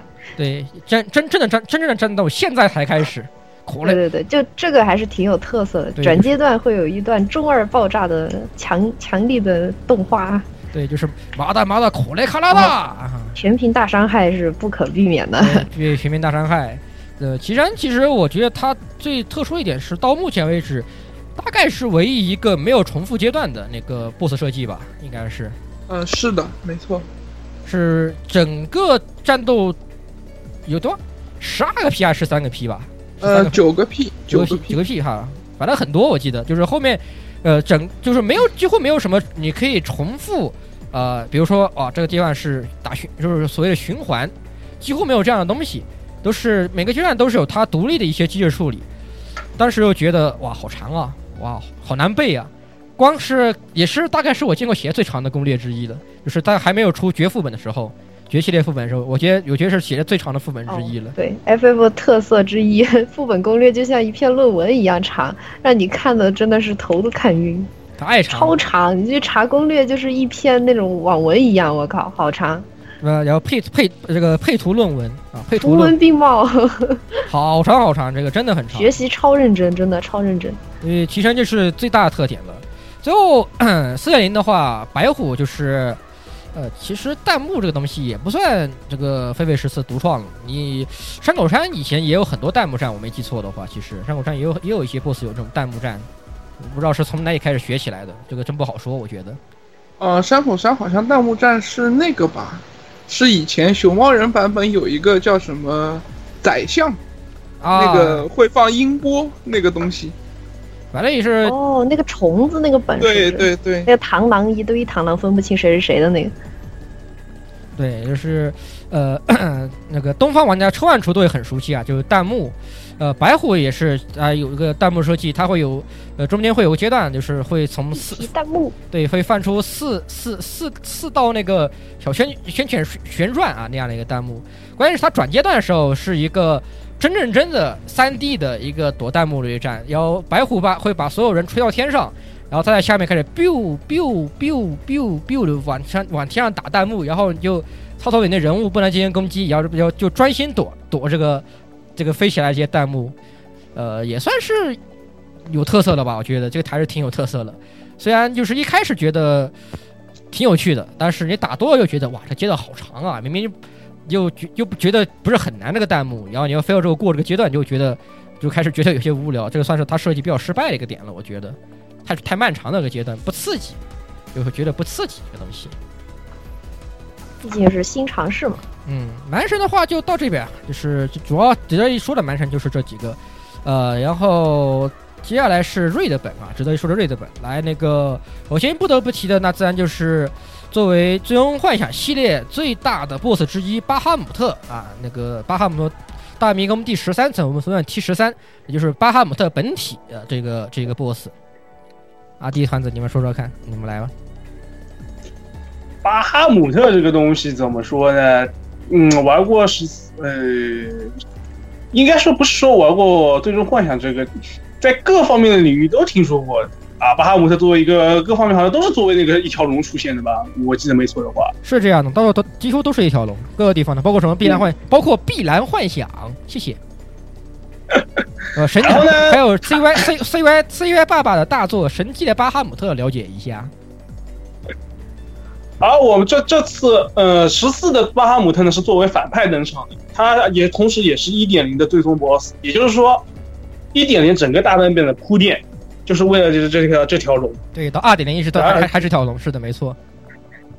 二点零的话，它这条线是属于，就我个人理解，它是作为一条隐藏主线的，就是让你去了解一点零那个大灾变以后，就是第六零灾结束以后的一些事情，是通过这个副本去了解的。对，就是也算是为一点零一点零的剧情算画上一个句号，就是这样的一个设计，它本身来说。然后这个副本当中也常有第一次，就是刚才团子提过，就是大型的那个转阶段。转接的那个特效也是从那个是巴哈姆特大迷宫第三三层开始有的，它那个转接就是最后一个阶段，转阶段以后那个亿万核爆哦，百万核爆，亿万万亿万亿万核爆，转阶段是亿万核爆，亿万哦亿万，百万是那个小百百万是小圈好吧，百万是那个小圈，百万是个全民全民全民小圈，我记得是。踩塔，踩塔。反正转阶段那个亿万核爆是那个时候是我自己感觉第一次看到这么华丽的一个技能，甚至忘了他妈开技能导致团灭好多次的一个技能。啊，那个技能要你就是要 T 开 LB，就是 T 的那个最强的防御，然后开 LB，在那个特殊的机制里面才能处理。对，而不然且你那个时候你这不管怎么样你都扛不下来的。而且你要站在他那个拘束圈里面，他会画一个帮你减伤那个圈，在这个圈之上，你还要再开一个减伤，你才能扛一下这这这个攻击。是的，非常非常牛厉害。而且这里其实也要提到，就是呃，这个这个《最终幻十四》BGM 做的好的一点，就是在这种转场的时候，这个 BGM 突然一个转变，就会觉得史诗感爆棚，会觉得有这种感觉，是吧？对，对这个是史真的爆。诗感特别强而。且你打美打那个巴哈姆特那个 BOSS，每一个阶段它有对应的 BGM，就有一种，呃，怎么说呢，就是战斗慢慢递进的那种感觉。对，其实很多战斗难度一点点变强。其实一开始其实这也是从奖金从这个吉泰坦开始的，吉泰坦是一个五段四段四段 BGM 变变奏的，也是一个。呃，包括其实刚刚也说忘了说了，就是从 BGM 的角度上来说，到后面就是这个配合的这个 BGM 的鼓点，要看着看着泰坦泰坦跺跺脚，就是非常非常搭配，有这种感觉。巴哈也是这样的，然后对对对，我们觉得他灭了。嗯，对，然后巴哈也是这样的，巴哈，呃，到，呃，怎么说呢，就是属于打熟了以后，就是听着 BGM，就是按正常的这个这个输出输出的那个速度来说的话，就是你听着 BGM 都知道，哦，下个波下这个巴哈下个技能要放什么了。哪个哪个音符一响起来，哦，这个 boss 啊，巴哈要放要放要要要放要放什么技能？哦，要要踩塔了，还是要集合了？都都会有都有这种感觉的，实际上是都打打到打会打出这样的感觉。对对，然后十三这个版本和 BGM 的契合度是真的高，它的 BGM 用的是二点零的主题曲。对，answer answers，尤其是要了解一下。打打这个副本的时候，我自己感觉啊，真的是怎么说呢？打着打着，第一次进这个本的时候，打到最后阶段的时候，真的是老泪纵横啊！这感觉真的是不一样的体验。对，在转阶段的时候，它 就是呃巴哈它这个转阶段之前会有一段很长的包括它消失是的一个小怪阶段，小怪阶段的 BGM 是当 answers 是一个比较一个平和的女生接接近一个一个清唱的一个阶段，然后当小怪阶段结束，巴哈出现开始放亿万核爆时候，这个就突然转变成了那个这个这个合唱，一个气势非常恢宏的一个合唱，然后随着伴，然后看着你就看着这个巴在那里蓄力，然后最后那个亿万核爆喷出来的一声合唱达到了最高潮，这个配合我觉得，呃，我觉得至少我觉得在 M M R P G 里面无人能出其右，真的无人能出其右。这种配合最终幻想以前玩过的套路。对你还记得萨菲罗斯那一战吗？对对对对还记得对《骗一天使》那首歌是怎么唱的吗？是的，是的，是的，对吧？一开始是怎么唱的？后后面是怎么唱的？对，还记得吧？是，就是其实是一样的，其实是一样的这是最终幻想玩过的套路。好像我操，但是在 MMO 里面是算是也是也是最终幻想才有的吧，应该说是这个东西，这个也是一贯传统了，因为它这种就是它的这个音乐算是气氛的渲染和那种高潮推动能力特别强吧，我觉得应该算是这个。讲道理，我想想现在想了想，玩魔兽玩魔兽世界的时候，BGM 是什么？我到背后对 BGM 是什么？魔兽世界好的 BGM 往往都是环境 BGM，对而不是 BOSS 战斗的 BGM。对对对，所以是区别比较大。对，所以就是每次以前打魔兽世界都我都在后台开一个开一个音乐，自己放首金属乐在那听，我都不管的。对对对，FF 你不听它那个原本的音乐的话，会找不到节奏。对你都会不都会都不会打本了，会就这样这样这样。你不知道这个什么情况。对，都不知道，哎，怎么会放这个技能？不对呀，都要听的都要听 BGM 才能才知道他下个技能放什么。就特别带感那种，带感非常。嗯，然后就是大幺三点零的律动这个亚历山大基工程。啊，琉璃来说说这里面最值得说的两个 BOSS，两个 BOSS，因为这两这两个 BOSS 还得放在一起说才有意思。啊，对，一个是那个律动的二层，它其实这个 BOSS 战呢，它没有一个，就是说没有一个大 BOSS 吧，它只是分成了四个小怪，然后这四个小怪呢，分别是四个那个，就是四个小机器人，四个小机器人。呃，这四个小机器人，它的那个机制什么的，场地包括场地也是不一样的。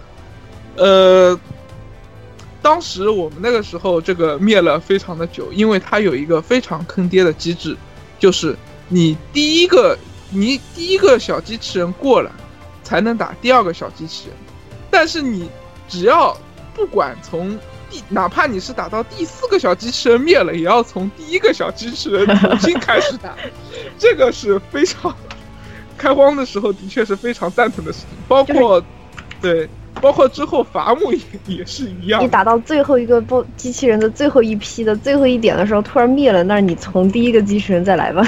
哇，太丧，太太特别丧志，那个时候就觉丧病得对，而且怎么说呢？它的这个难度分布其实蛮坑爹，因为它最后一个最后一个小机器人呢，它的这个难度也是排第二的，虽然不是最难，也是十分的考验团队的那种。对你只要有一个人犯错，那就是全团买单，然后就是从头再来。对冰冰冰这个水雷分摊，嗯，对了解一下水雷分摊，了解一下。但但但而且对，而且随机性也非常的大。对，点谁你根本不知道点这玩意儿点谁的，是的，是这样的，对，随机很大。但是它这个六层呢，达到当你达到打到第八层，也就是这个律动的第四层啊，律动第四层的时候，你就会发现第六这个第二层其实是为了第四层做的一个铺垫，这个是最令人惊讶的东西。是的，因为你进入第四层之后，你会发现一个比六层四个小机器人稍微大一点的一个小机器人，然后把它打死之后，你就会发现，啊，六层的四个小机器人又会卷土重来，又让你再打一次。打完了之后，都打完了之后，会发现这四这五个小机器人居然合体成为了一个金刚。对我来组成身体，我来组成脚步，我来组成手部，就是这样的。同时，它转阶段的时候，这个 BGM 会变，BGM 也会变得萝卜风非常十足。对，是一而非常且也很非常有中二。对，非常有那种昭和昭和，就是那种呃昭和风的这个机器人机器人 OP 风格的那种。那想可以想象一下，大家可以想象一下啊、那种那个什么那个魔神 Z 啊，什么盖塔呀啊，就是那个时代那种那个这个机器机器人动画的那个 OP 会变会变成那个那样的一个风格，并且它的招式也会变得非常具有那个那些机器人风格的招式，比如什么双重火焰双重火箭火箭飞拳这样的。然 Locato 后 Punch 啊，对这个，Locato BOSS Punch，打到打到一半啊，它还会解体，变成五个小机器人再来打你。打完了之后又会合体，啊，这这一点其实从从 FF 十四来说，的确是创新，从就第一次尝试这种模式，对，也是的确是不错的。然后这个这个 BOSS 也也讲道理是是那个当当时整个三点零大版本里面，应该说是最难的一个关底 BOSS 了。最难的关底啊，当然最这不是但但但它不是最难，对，它最难的是关底，最难的是水基佬，谢谢。啊，水基佬不算关底 BOSS，不算关底，只是，呃，对最它它而且而且它这里首创了一个机制，就是我们俗称的大运动会。刚刚提到的呢，就是它在合体之后再分体的阶段，是你是打不到任何小机器人的，这个时候是一个纯处理机制的一个阶段，你只能靠跑位来进行机机制的处理。来处理来处理机制，你不摸不到 BOSS，而且各凭本事这个东西，其各凭实本事主要还是因为这个随机性太强。对，随机性太强了，你不知道点谁，然后你也不知道他要从什么地方开，你你要暂时你不知道，你无法预先知道他要从什么地方开始进行那个 A O E 攻击，这个是只能是从凭现场判断的，都是只能只能，所以是自各凭本事，也算是对。从这个时候开始创新的一个大运运动会阶段，我们俗称的，因为大家都是之之所以大家叫运动会，就是大家就所有团的人都在东跑跑西跑跑，东跑跑西跑跑，有这样的一个阶段。这也算是一个狒狒自己的特色。对一个就如果跟魔兽这种比的话，如果它还是是比较倡导，就是你自己做好自己的事情，对对并且自己要动脑筋。魔兽的话，嗯，大部分情况下其实团长的作用非常的力，那个非常强，就是指挥。你如果听指挥的话，就算你不是很熟悉，也还是 OK。但是 FF 就是有指挥，但他也没办法告诉你要做什么，因为他有他自己的事情要做。毕竟，毕竟魔兽的话，它的机制处理就是点名比较单一，一个时间只会出出现一个技能，然后不像这个这个 BOSS，它的运动会期间，他八个人每个人头上的那个要处理的机制都是不一样的。你作为一个团长，你没法兼顾到八个人对，所有，而且关键是他每，而且是他点人虽然有一定的规律，但是他不会每次都点这样，就都点你，不不都都不不是说这个技能就一就只会点你，他可能会点别的人。也许也许这次你是跑这个机制的，但是下次你打你可能就要跑另外一个机制，这是没有办法通过团长这些东西来来处理的，你只能各凭本事，只是是这样的，靠自己，只能靠自己。最后机工城最后还是另最后真正真正大关底就是大关底就是亚历山大机工城的亚历山大本体啊，至尊亚历山大的有个东西值得一说，就是啊咋瓦鲁多啊时间停止，时间暂停，时间暂停。时间暂停阶段，时间时间停止，咋瓦鲁多没错呀，对吧？Time stop，对，也没差，也没差，对，没差。就是这个阶段，就是 BOSS 会给你处理，对，每给每个人同样处这个点一个东西，你要处理机制，但是你要预先跑到跑好位置，然后 BOSS 会把时间给停住，要依次处理机制，然后如果错了的话就积极思密达。啊，这个其实。呃，时停这种时时间停止这种东西，一直是一个非常有魅力一个魅有魅力一种技能吧，算是在很多作品里面都有出现，但是在 M M O R P G 里面出现，呃，至少我是只我是见过这个吧，算是，而且做的很有意思。B G M 也会在 BOSS 进行时间停止的时候，这个转成一种，呃，就是嗡，就是像蒙着一层膜一样那种这个一个声音，静止状态，静止状态一种一种是一种一种 B G M，这个相当不错。然后在然后之后的话，然后结束之后，继续要要 B G M 才会继续。也是挺有意思的，而且关键是它跟，呃，这部分的剧情有个阶段跟这部分剧情有联系，就是你要就是那个时间时潜阶段的前一个阶段，打小怪阶段，你要潜入到，呃，过去。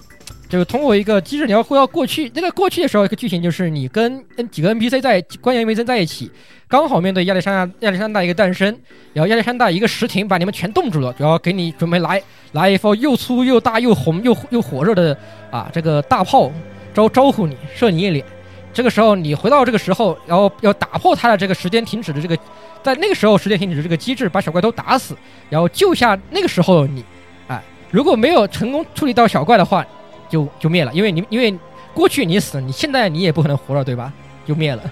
你这个东西，也觉得也是挺有意思的。做在时间挺，在时间方面做的做的功夫还是挺多的。这个东西，这个这个 boss 很有意思。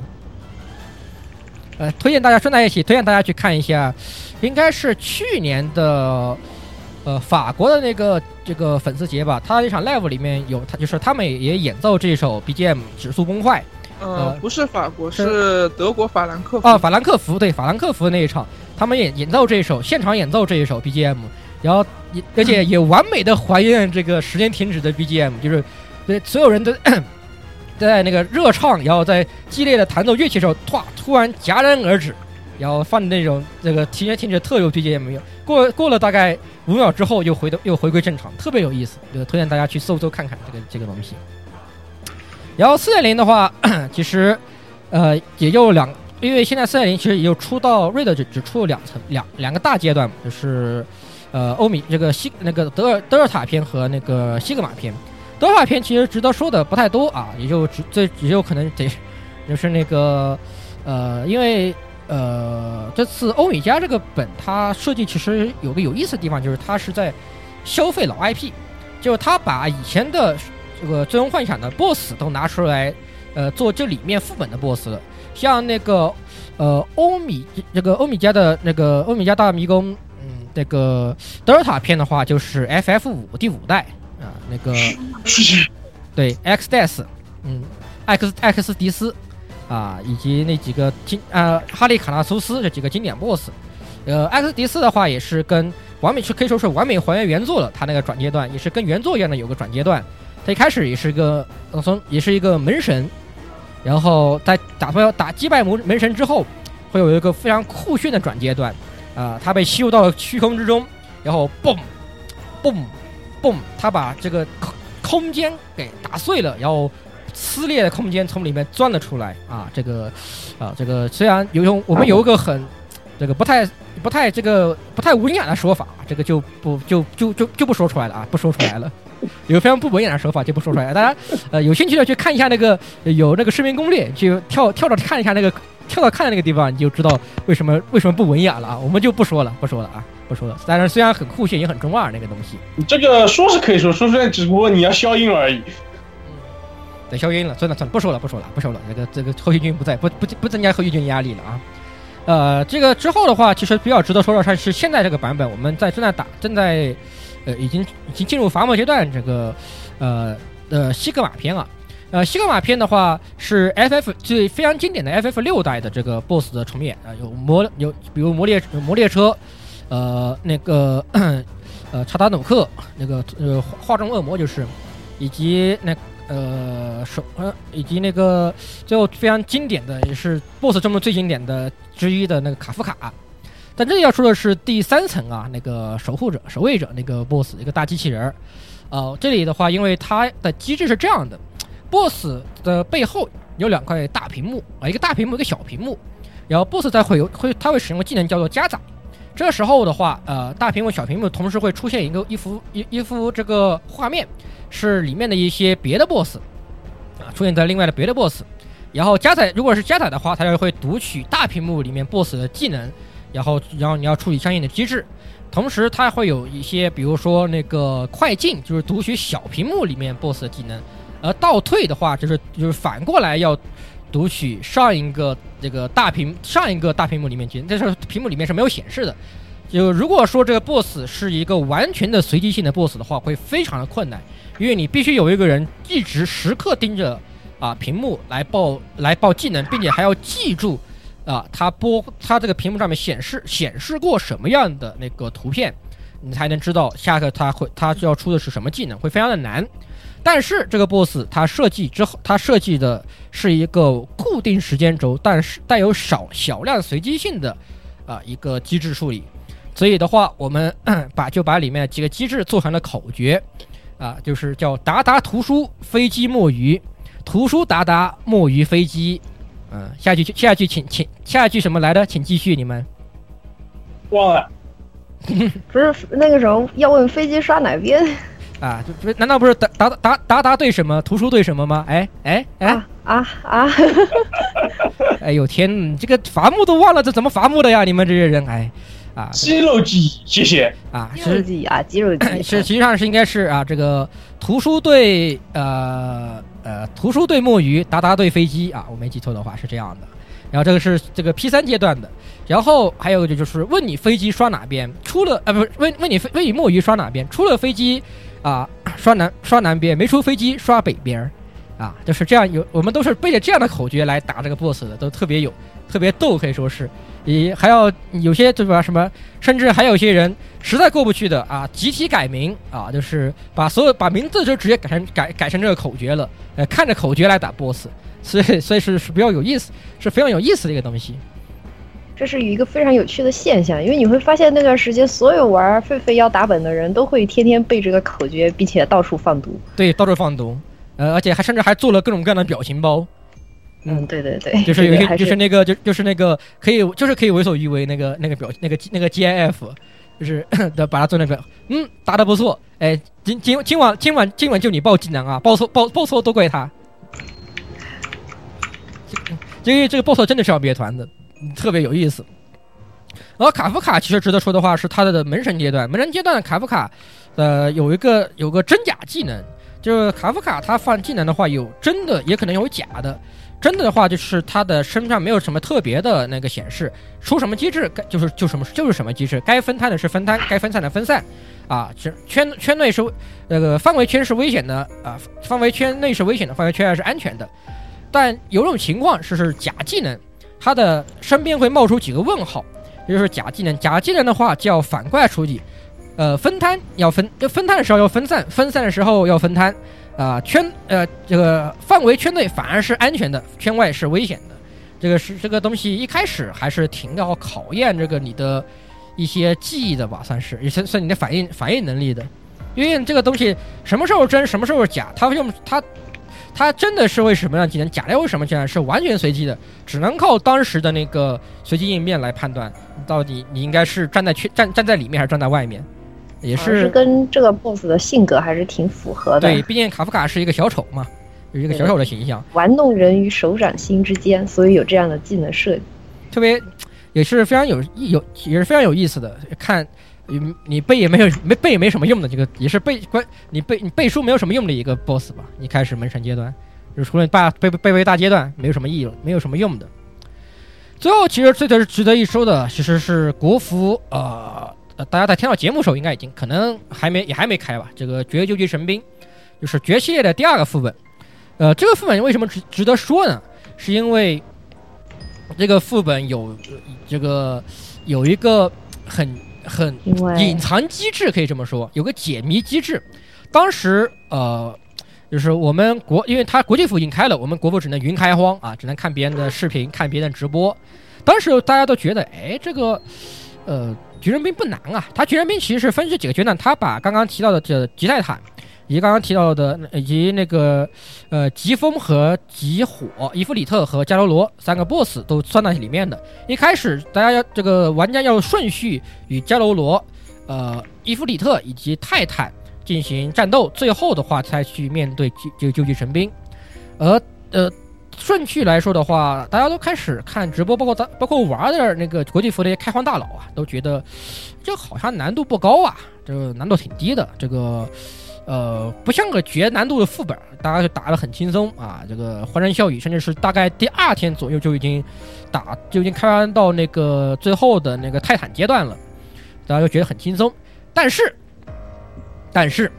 欢声笑语中打出了鸡鸡。是的，泰坦过完了以后，出现了连续出现了三个，呃，应该是一二三四，啊，应该是四个了。其实大家当然，当然肯定是见到第三个，就是三个团灭机制，是连续三个团灭机制，而且你非常难，几乎无法应对团灭机制。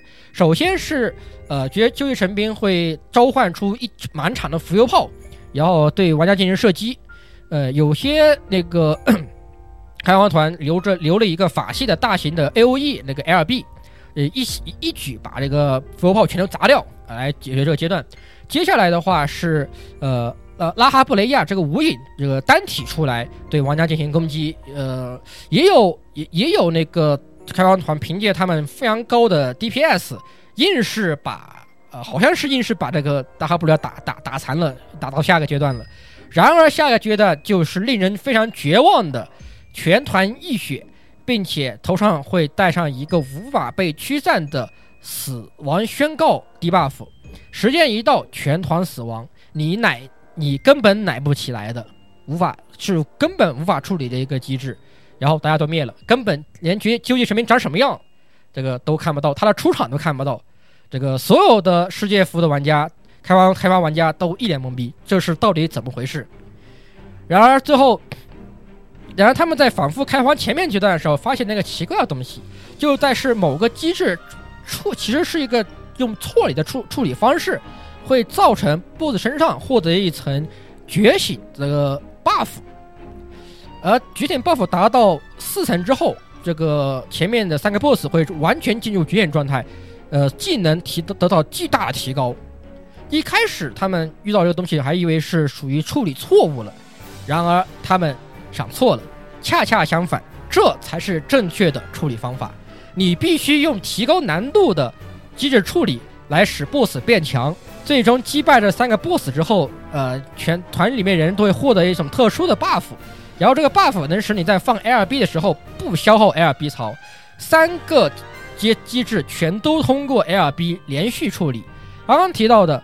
呃，浮游炮阶段直接 L 这个法系 L B A O E 砸掉，拉哈布雷亚通近战的 L B 打死，然后浮游炮那个后面的那个全体的死亡宣告可以通过奶妈的 L B 把全团奶到满强行奶到满血之后消除这个 D buff，最后再通过 T 开防御 D buff，开防御的 L B 来扛住绝救神兵的强力一击，然后才正式进入绝究极神兵的最后阶段。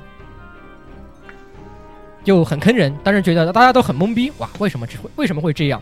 这个东西如果用剑，就是玩过呃康苦类的玩家，剑剑娘的玩家都会觉得非常熟悉。为什么呢？就是跟这个剑娘的什么一期图削甲机制有着异曲同工之处。如果用剑 C 的玩剑 C 角度来形容的话，就是啊，一开始道中啊，你通过特殊的这个舰队搭配啊，带路机制。走了一条很简单的道路，到处一一路上欢声笑语啊，这个一路就没有遇到特别难的情况啊，可能偶尔会那么劝退一下，就一路上就打到了门神。然后到了门神一看啊，就傻眼了。前排啊，四个呃五个四到五个主任啊，那个直播制空权丧失，一波空袭打的你呃不要不要的啊。后排还有三后后排还有后排可能还有三个三个孙红雷斗地主的一排开幕雷，又把又把你全团打了个全团打打打打至大破，你根本就门神门神都不用打，你就被劝退了。然后就发然后然后后来啊发现有个削甲机制啊，你要先去。什么地方要去非常难的一些点啊？什么金龙鱼之类的东西啊？把这个点都打完了后，然后到了门神才发现哦，难门神难度降低了，你才能打过这个门神，见到见到最终的呃 boss，大概变大概是这样感觉，呃，或或 有点很有田中味道，就是当时说了以后，很多玩这个剑策的玩家都会有这种共鸣，就觉得哇，这个解谜机制就是 怎么说呢？就是感觉就是吉田就是那种。计划通，计划通的一脸在在那在在在在台后，在在在台后狂笑，呵呵，你们以为这个绝副本就这么难，就就这点难度不？错啦，其实是很难的啦。这样吉田在那后面那副这个 JPG 的图片在那大笑的感觉，这个东西不得不说是，呃，也算是 MMORPG 里面的首创吧。就是你反而需要需要选择更难的方式去这个攻略，才能才才能才能正式打通这个副本。啊这个东西，我觉得真是非常的呃有意思，所以我们打不打呀？决胜杯打，当然要打了。总的来说，我觉得要总总结一下的话，狒狒的副本就是嗯挺有特色的。从难度上来讲的话，其实我们说的大部分都是高难本。那如果你是那种比较休闲啊，不太想钻研这些的人的话，每天的日常那种本的难度就比较合适。你就随便打一打也是可以的。那如果你是想那种追求一下这种打本的这种感觉，然后对副本想钻研一下的话，也有这种，啊比较难的本去给你体验。总的来说，我觉得，嗯，整整体做的都还是可以，就是符合很多玩家的要求。就是你可以可以打，也可以不打，而且它这个装备的话。就是对这种不打的玩家也挺友好的，就是说你选择打本的话，你的装备当然有的穿；但你选择不打这种高难本的话，也有另外的途径让你获得一个，嗯，相对来说还是比较强力的装备，就不至于你如果手就是比较不比较不太不太会打这种高难本的话，你不至于会没有装备活不下去。我觉得这个是相当的友好，就对休闲玩家来说非常的友好。对，就是。首先就要提到的啊，就是一个生产装备。那么接下来的话，接下来要出的提到就是我们如果啊不打副本啊不打团，哎，那狒狒十四干啥呢？那我们干啥呢？哎，这个游戏还有什么玩？当然是，当然是钓鱼、打牌、赛鸟。哎，对，就是前面的是什么来着？对，就是那个啊，就是那个不是海德那句话吗？就是什么呃，哦，倾听感受思考，倾听感受思考，赛鸟，钓鱼、打牌、赛鸟啊，这个。对对对。啊，好，那么首先要提到就是。啊，一个作为 MMORPG 里面不可或缺的东西，战斗之外的东西叫做，那就是是生产或者叫生活技能、生活职业。哎，那么首先就是生产大佬琉璃来介绍一下，简单来说说。嗯，怎么说？呃，这个游戏呢，它的那个生产机制还是比较特殊的。呃，首先有特色。对对，首先，因因为之前也提到过这个。就是 FF 十四这款游戏是可以把所有的职业都练到满级，呃，怎么说呢？你自己的角色就更偏向于一个一个人吧，你可以面面俱到，你不像其他的就是游戏，你只是为了一个职业而练一个职业，呃，那它这个，呃，它这个生产里面一共有八个生产职业。同时，外加有三个采集职业来辅助这八个生产职业的材料。嗯，怎么说？它这个生产职业练级还是比较枯燥的，但是你练满了之后，你就会发现有很多很多很有难度的配方，能够让你那个去挑战，并且你也不是说。挑战没有任何的收获，它也是会奖励你一些，呃，比较漂亮的武器，就那种发光的武器，来那个，哎，怎么说拉拉个？风吧。其实，其实我觉得这个游戏的生产给我最大的印象，就是因为普通的游戏，包括魔兽啊、剑三啊，包括以前玩什么九阴真经啊，像这种，虽然设计的不深，但是我还是大概看了一下，他们这种生产职业基本上就是相当于你学会一门技巧，然后有那个熟练度，是吧？然后你熟练度越高，然后你能制作的东西也就越多。但是 FF 这边的生产职业给我最大的感觉就是，它其实和战斗职业的机制很像，也是那种你要升级，你要学技能，然后对对对，这种，因为嗯它它做一个东西，不像呃之前玩的像魔兽也好像其他游戏也好，一键点制作，然后做完就 OK 了。只要你有材料，它这个对，只要你有材料，FF 里面它 有手法的，它这边要要 引入一个引入一个它的那个物品有一个高品质和一个普通品质。呃，你做东西当然要追求一个高品质，因为高品质的东西它往往属性会更好。呃，举个例子，就比如说食物，它的加的属性就会更多，装备也是一样，它的属性也会比普通的要好。那你为了做这些高品质的东西，你就要需要用到它的一系列的技能来辅助你做，呃，怎么说呢？辅助你，呃，完成这个高品质的作业。对简简单来说是这样的，你我这样打开再给大家打个比方啊，就是啊、我们战斗职业打怪啊，你这就是把怪砍到空血，而在生产的时候，你可以这样理解，这个你在摆你你在你要生产这个东西就是一个怪，里面摆里面摆着怪呢，它有两条血，一条是它的一条是你做这个东西的。就是成功的血量，一条是高品质的血量。你要通过不同的技能组合和不同的 buff 组合，来使这两个剂量、这两个血量同时达到满值，你的做东西就制作成功了。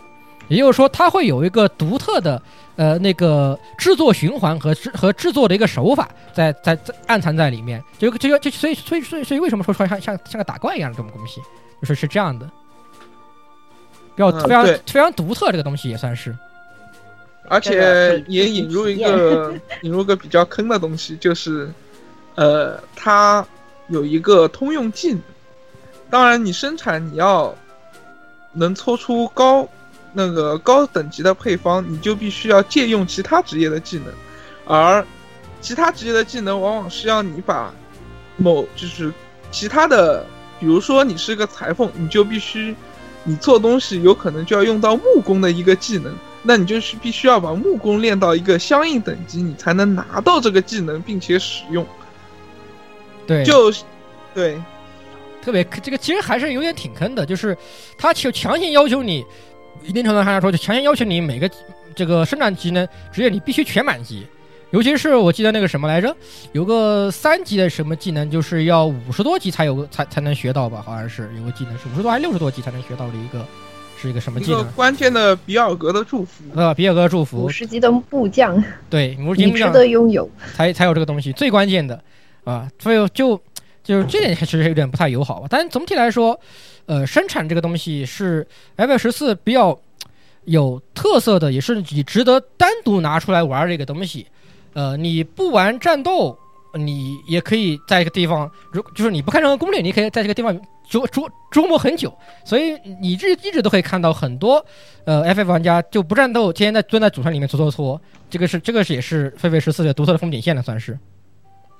对毕竟你很神奇很多战斗的资源要需要这个生产来提供，比如说你打副本的食物啊，包括，呃，目前版本来说对新人比较友好，就是因为版本初期有一套，呃，属性比较不错的装备是需要生产来搓对搓的。在每个偶数版本的出偶数版本呃开始都会有一套高于上一个版大版本的五等呃十点装等的呃一套生产装备可以给你用，所以基本上来说，大家不管不管是开换也好，还是后面玩家自己玩也好，都会考虑选择去买一套这样的装备来穿上穿穿上直接用，你就可以你前面的装备你也可以不用去干了，你就直接穿上这套装备，你去开荒也好，你去打什么别的本也好，快速。的让回归玩家和新玩家与现在的玩家接轨。对，这个就是对，就靠不会。落落下大家太多。是的。还有就是，呃，有个 就是钓鱼这个东西，就是一个，我觉得就是钓鱼，就是就是就是那满足那些那个啊那个图鉴控和这个成就控玩家的这个，或者是逼迫那些强迫症玩家去玩的一个东西的一定程度上来说。琉琉璃就是这样嗯典型的，看着是看着自己图鉴不满，你就一定要把这个鱼钓好钓钓起来。是，其实钓鱼这个东西说难也不难，说简单也也也其实蛮简单的。它主要就是因为那就是简单呀，说难不难，说简单挺简单。其实它难的地方就方是看脸，对就是它难的地方就在于是是钓鱼，它必须在特定的天气、特定的时间，有些鱼只能在那个时候钓得起来，所以就是造成它比较麻烦的地方。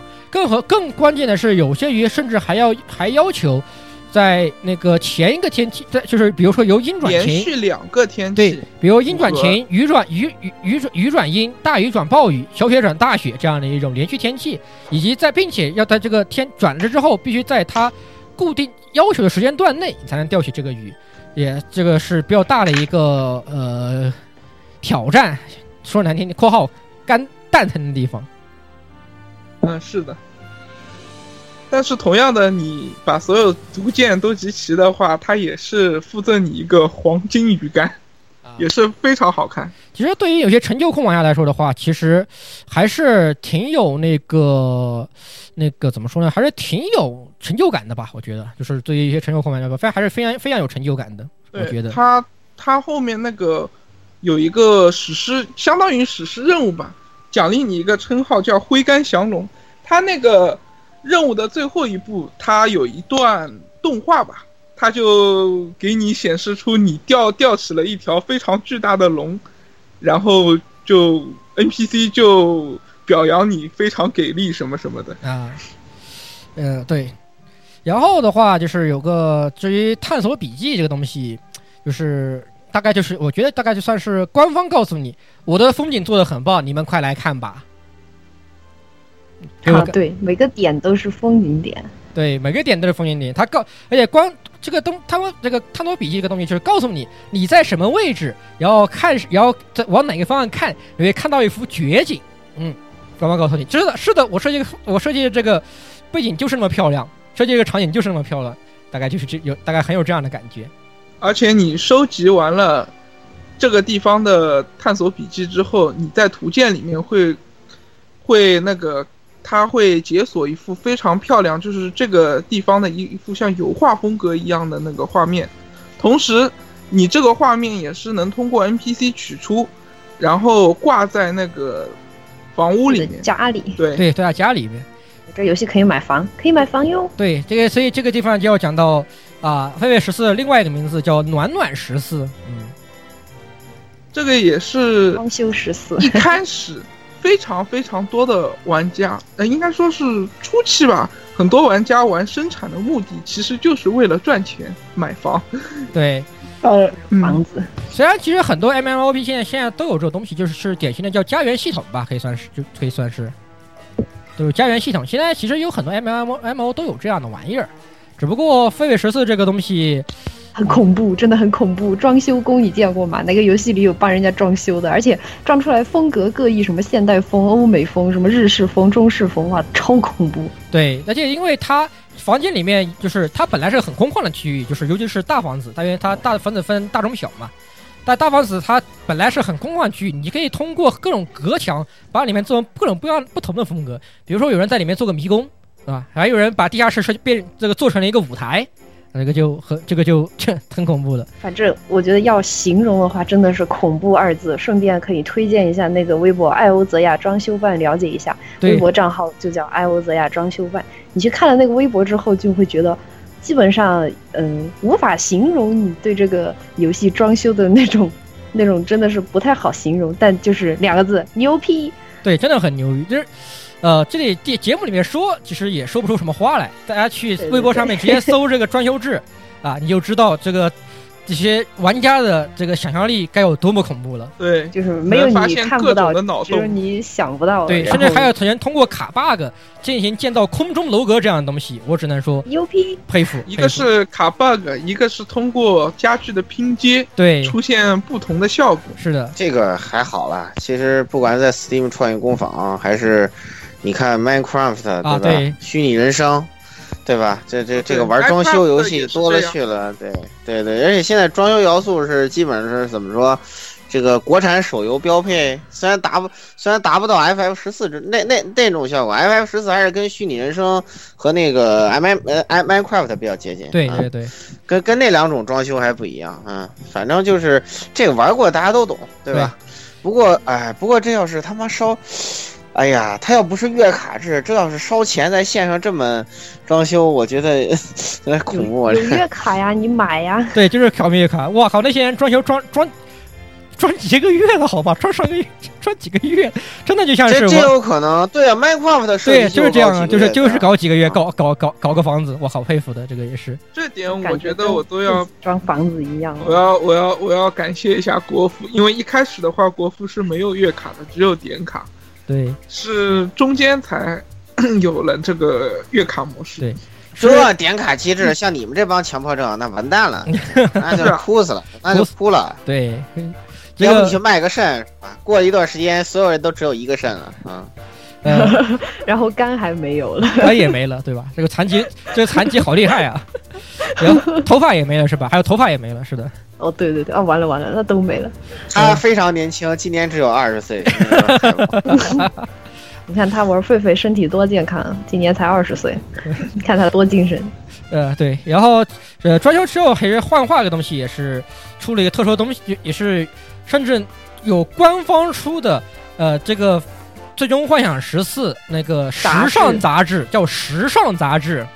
是的，官方我还买了一本。对，官方都出杂志教你怎么穿衣服，这更不用说玩家自己的想象力这个东西了。玩家这个这个这个也是，我只能说真的佩服。官方官方都官方也会玩，好吧？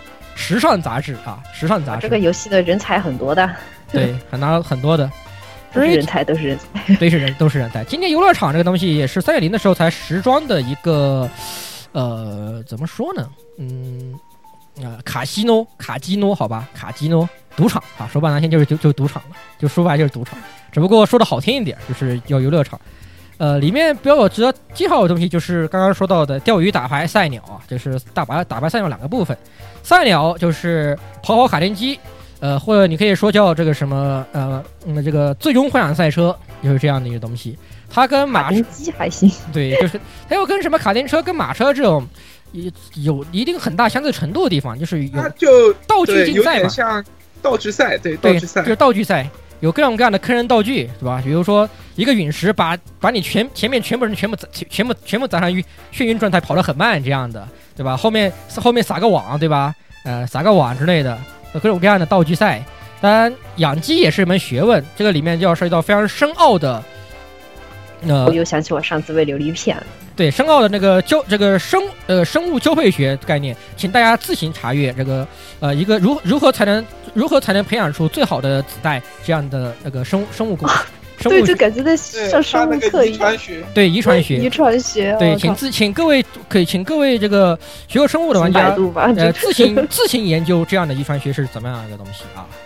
呃，之后就是啊，有值得说的东西，就是我觉得值得说的一个东西就是这个季节活动，因为这些活动现在 FF 的它这些活动有个比较特殊的一个倾向，就是把这些活动做成一个非常有趣的小副本，然后里面通过呃玩家。这个数个简单几个玩家的一些配合，达成一些目标的的一些小游戏，这个是比较有意思的一个地方。比如说，呃，像那个呃去年的万圣节，就是四个人进一个副本，然后里面的南大南瓜头迷路，对，会给你出个题。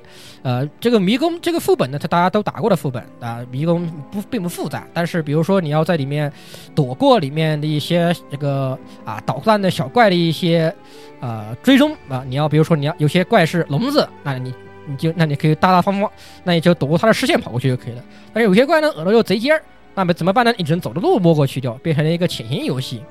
而在国际服的那个情人节的话，就强调于两个人的合作，比如说两个人同时走一个不太一样的，同时走一个不太一双方都不一样的迷宫，然后牵着一根红线啊，这是因为毕竟是那个情人节嘛，牵着一根红线，你要保持这根红线不断的情况下，处理里面的各种各样的机制，最终达到那个 goal，达到终点，都是算是很有意思的地方啊。但是除了副本之外，你也知道哇，原来副本还能这样做，就是非常有意思的。当然，国服还没有出这个东西，我觉得是大大家可以让他期待的。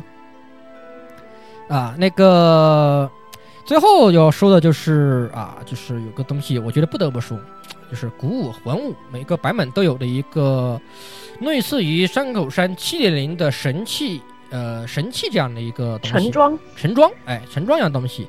这个武器是可以伴随着你的任务进度进行不断的成长，呃，但而且每个进度都会要求你干一大堆的东西。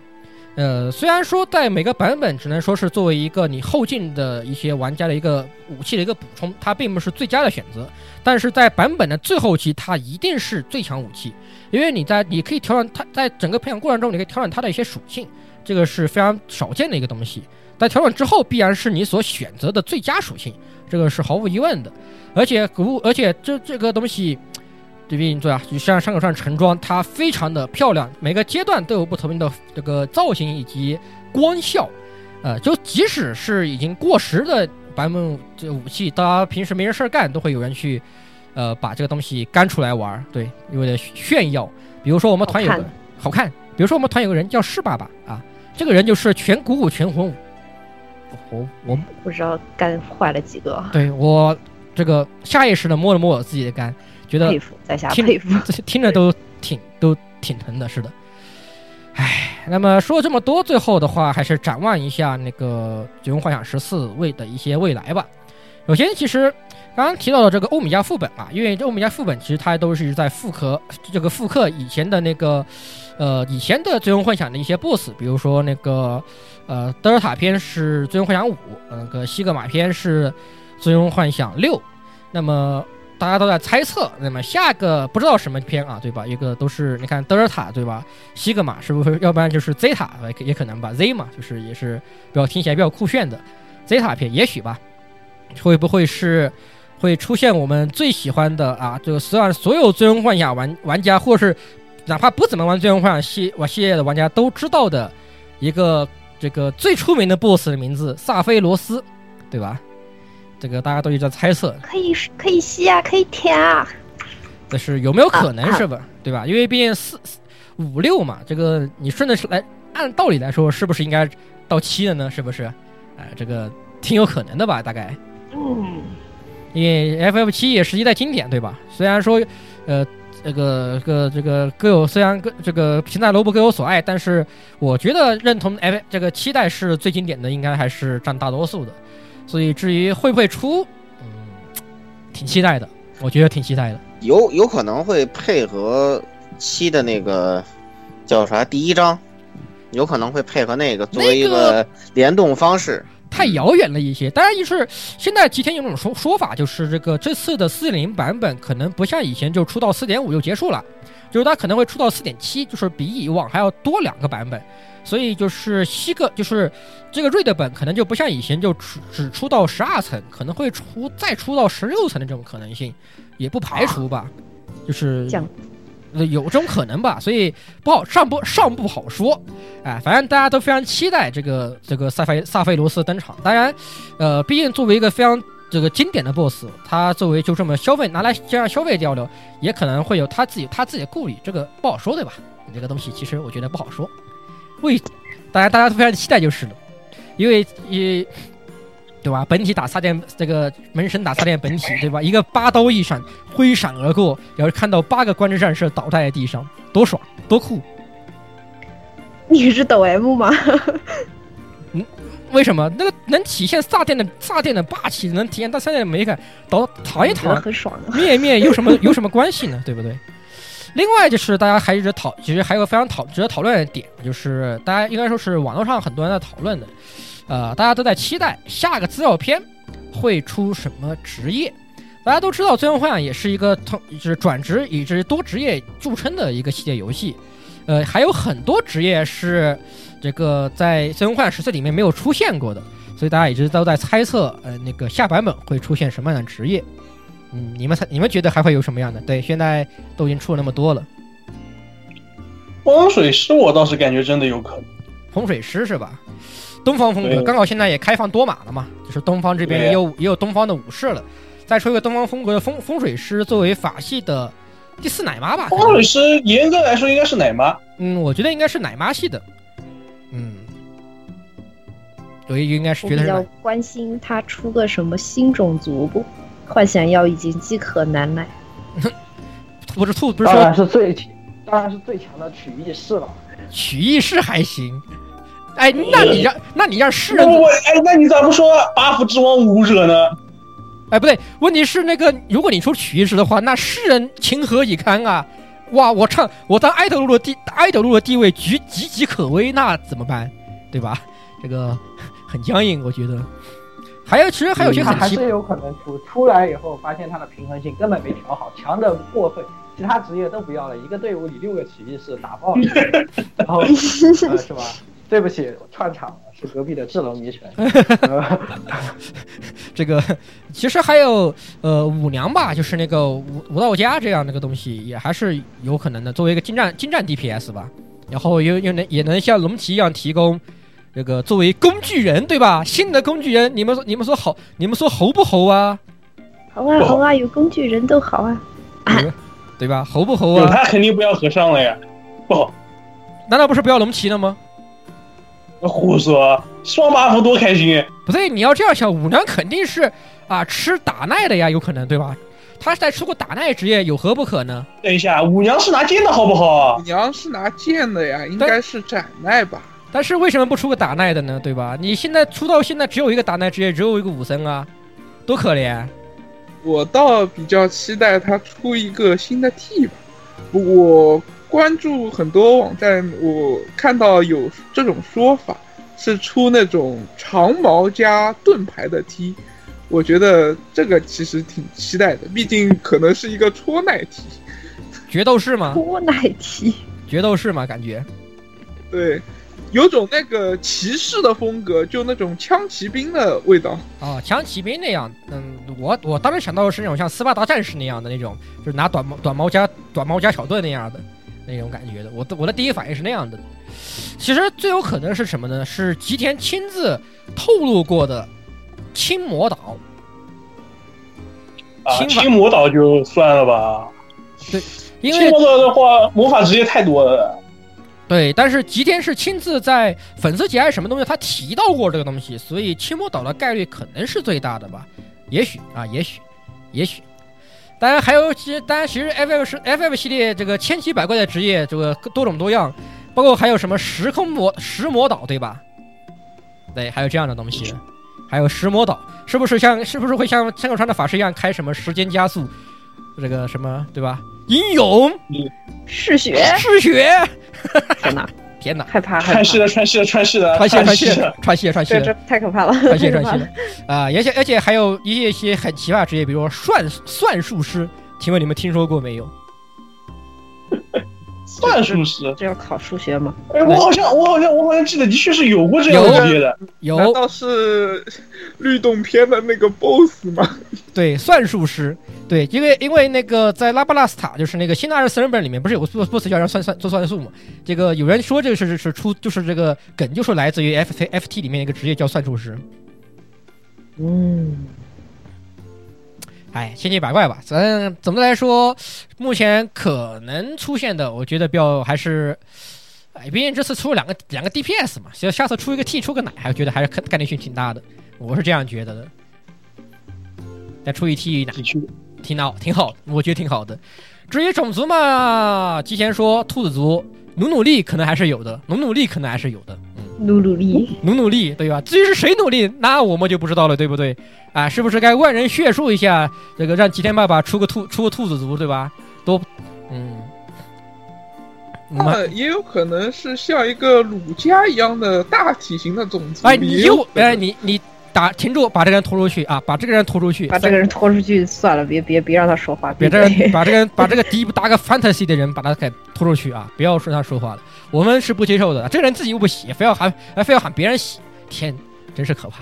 好，好，那么 F 十四节目啊，做两期，那么这里也算是告一段落了啊。这个这个游戏其实能说的东西还有很多，我们也在节目里短短的两个期两期节目里面是说不完的，所以还是欢迎啊来拉诺西亚加入啊这个光之秃子这个家族啊，这个来成为一名光之啊不对光之战士不是秃子，光之战士拯救艾欧泽亚大已经暴露了喂，拯救艾欧泽亚，拯救海德林啊！这个与黑暗的无影势力与佐迪亚克的也是以这个暗影神佐迪亚克对战啊！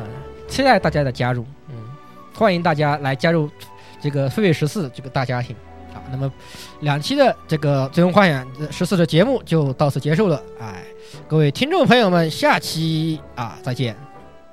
再见哦，再见拜拜再见再见再见再拜拜见。再见。拜拜。不知道不知道你们这个游戏是缺不？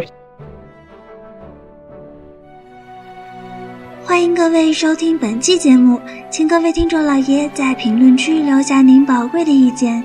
大家可以通过荔枝 FM、蜻蜓 FM、网易云音乐、Podcast、新浪微博、SF 轻小说频道搜索并关注 AR Live。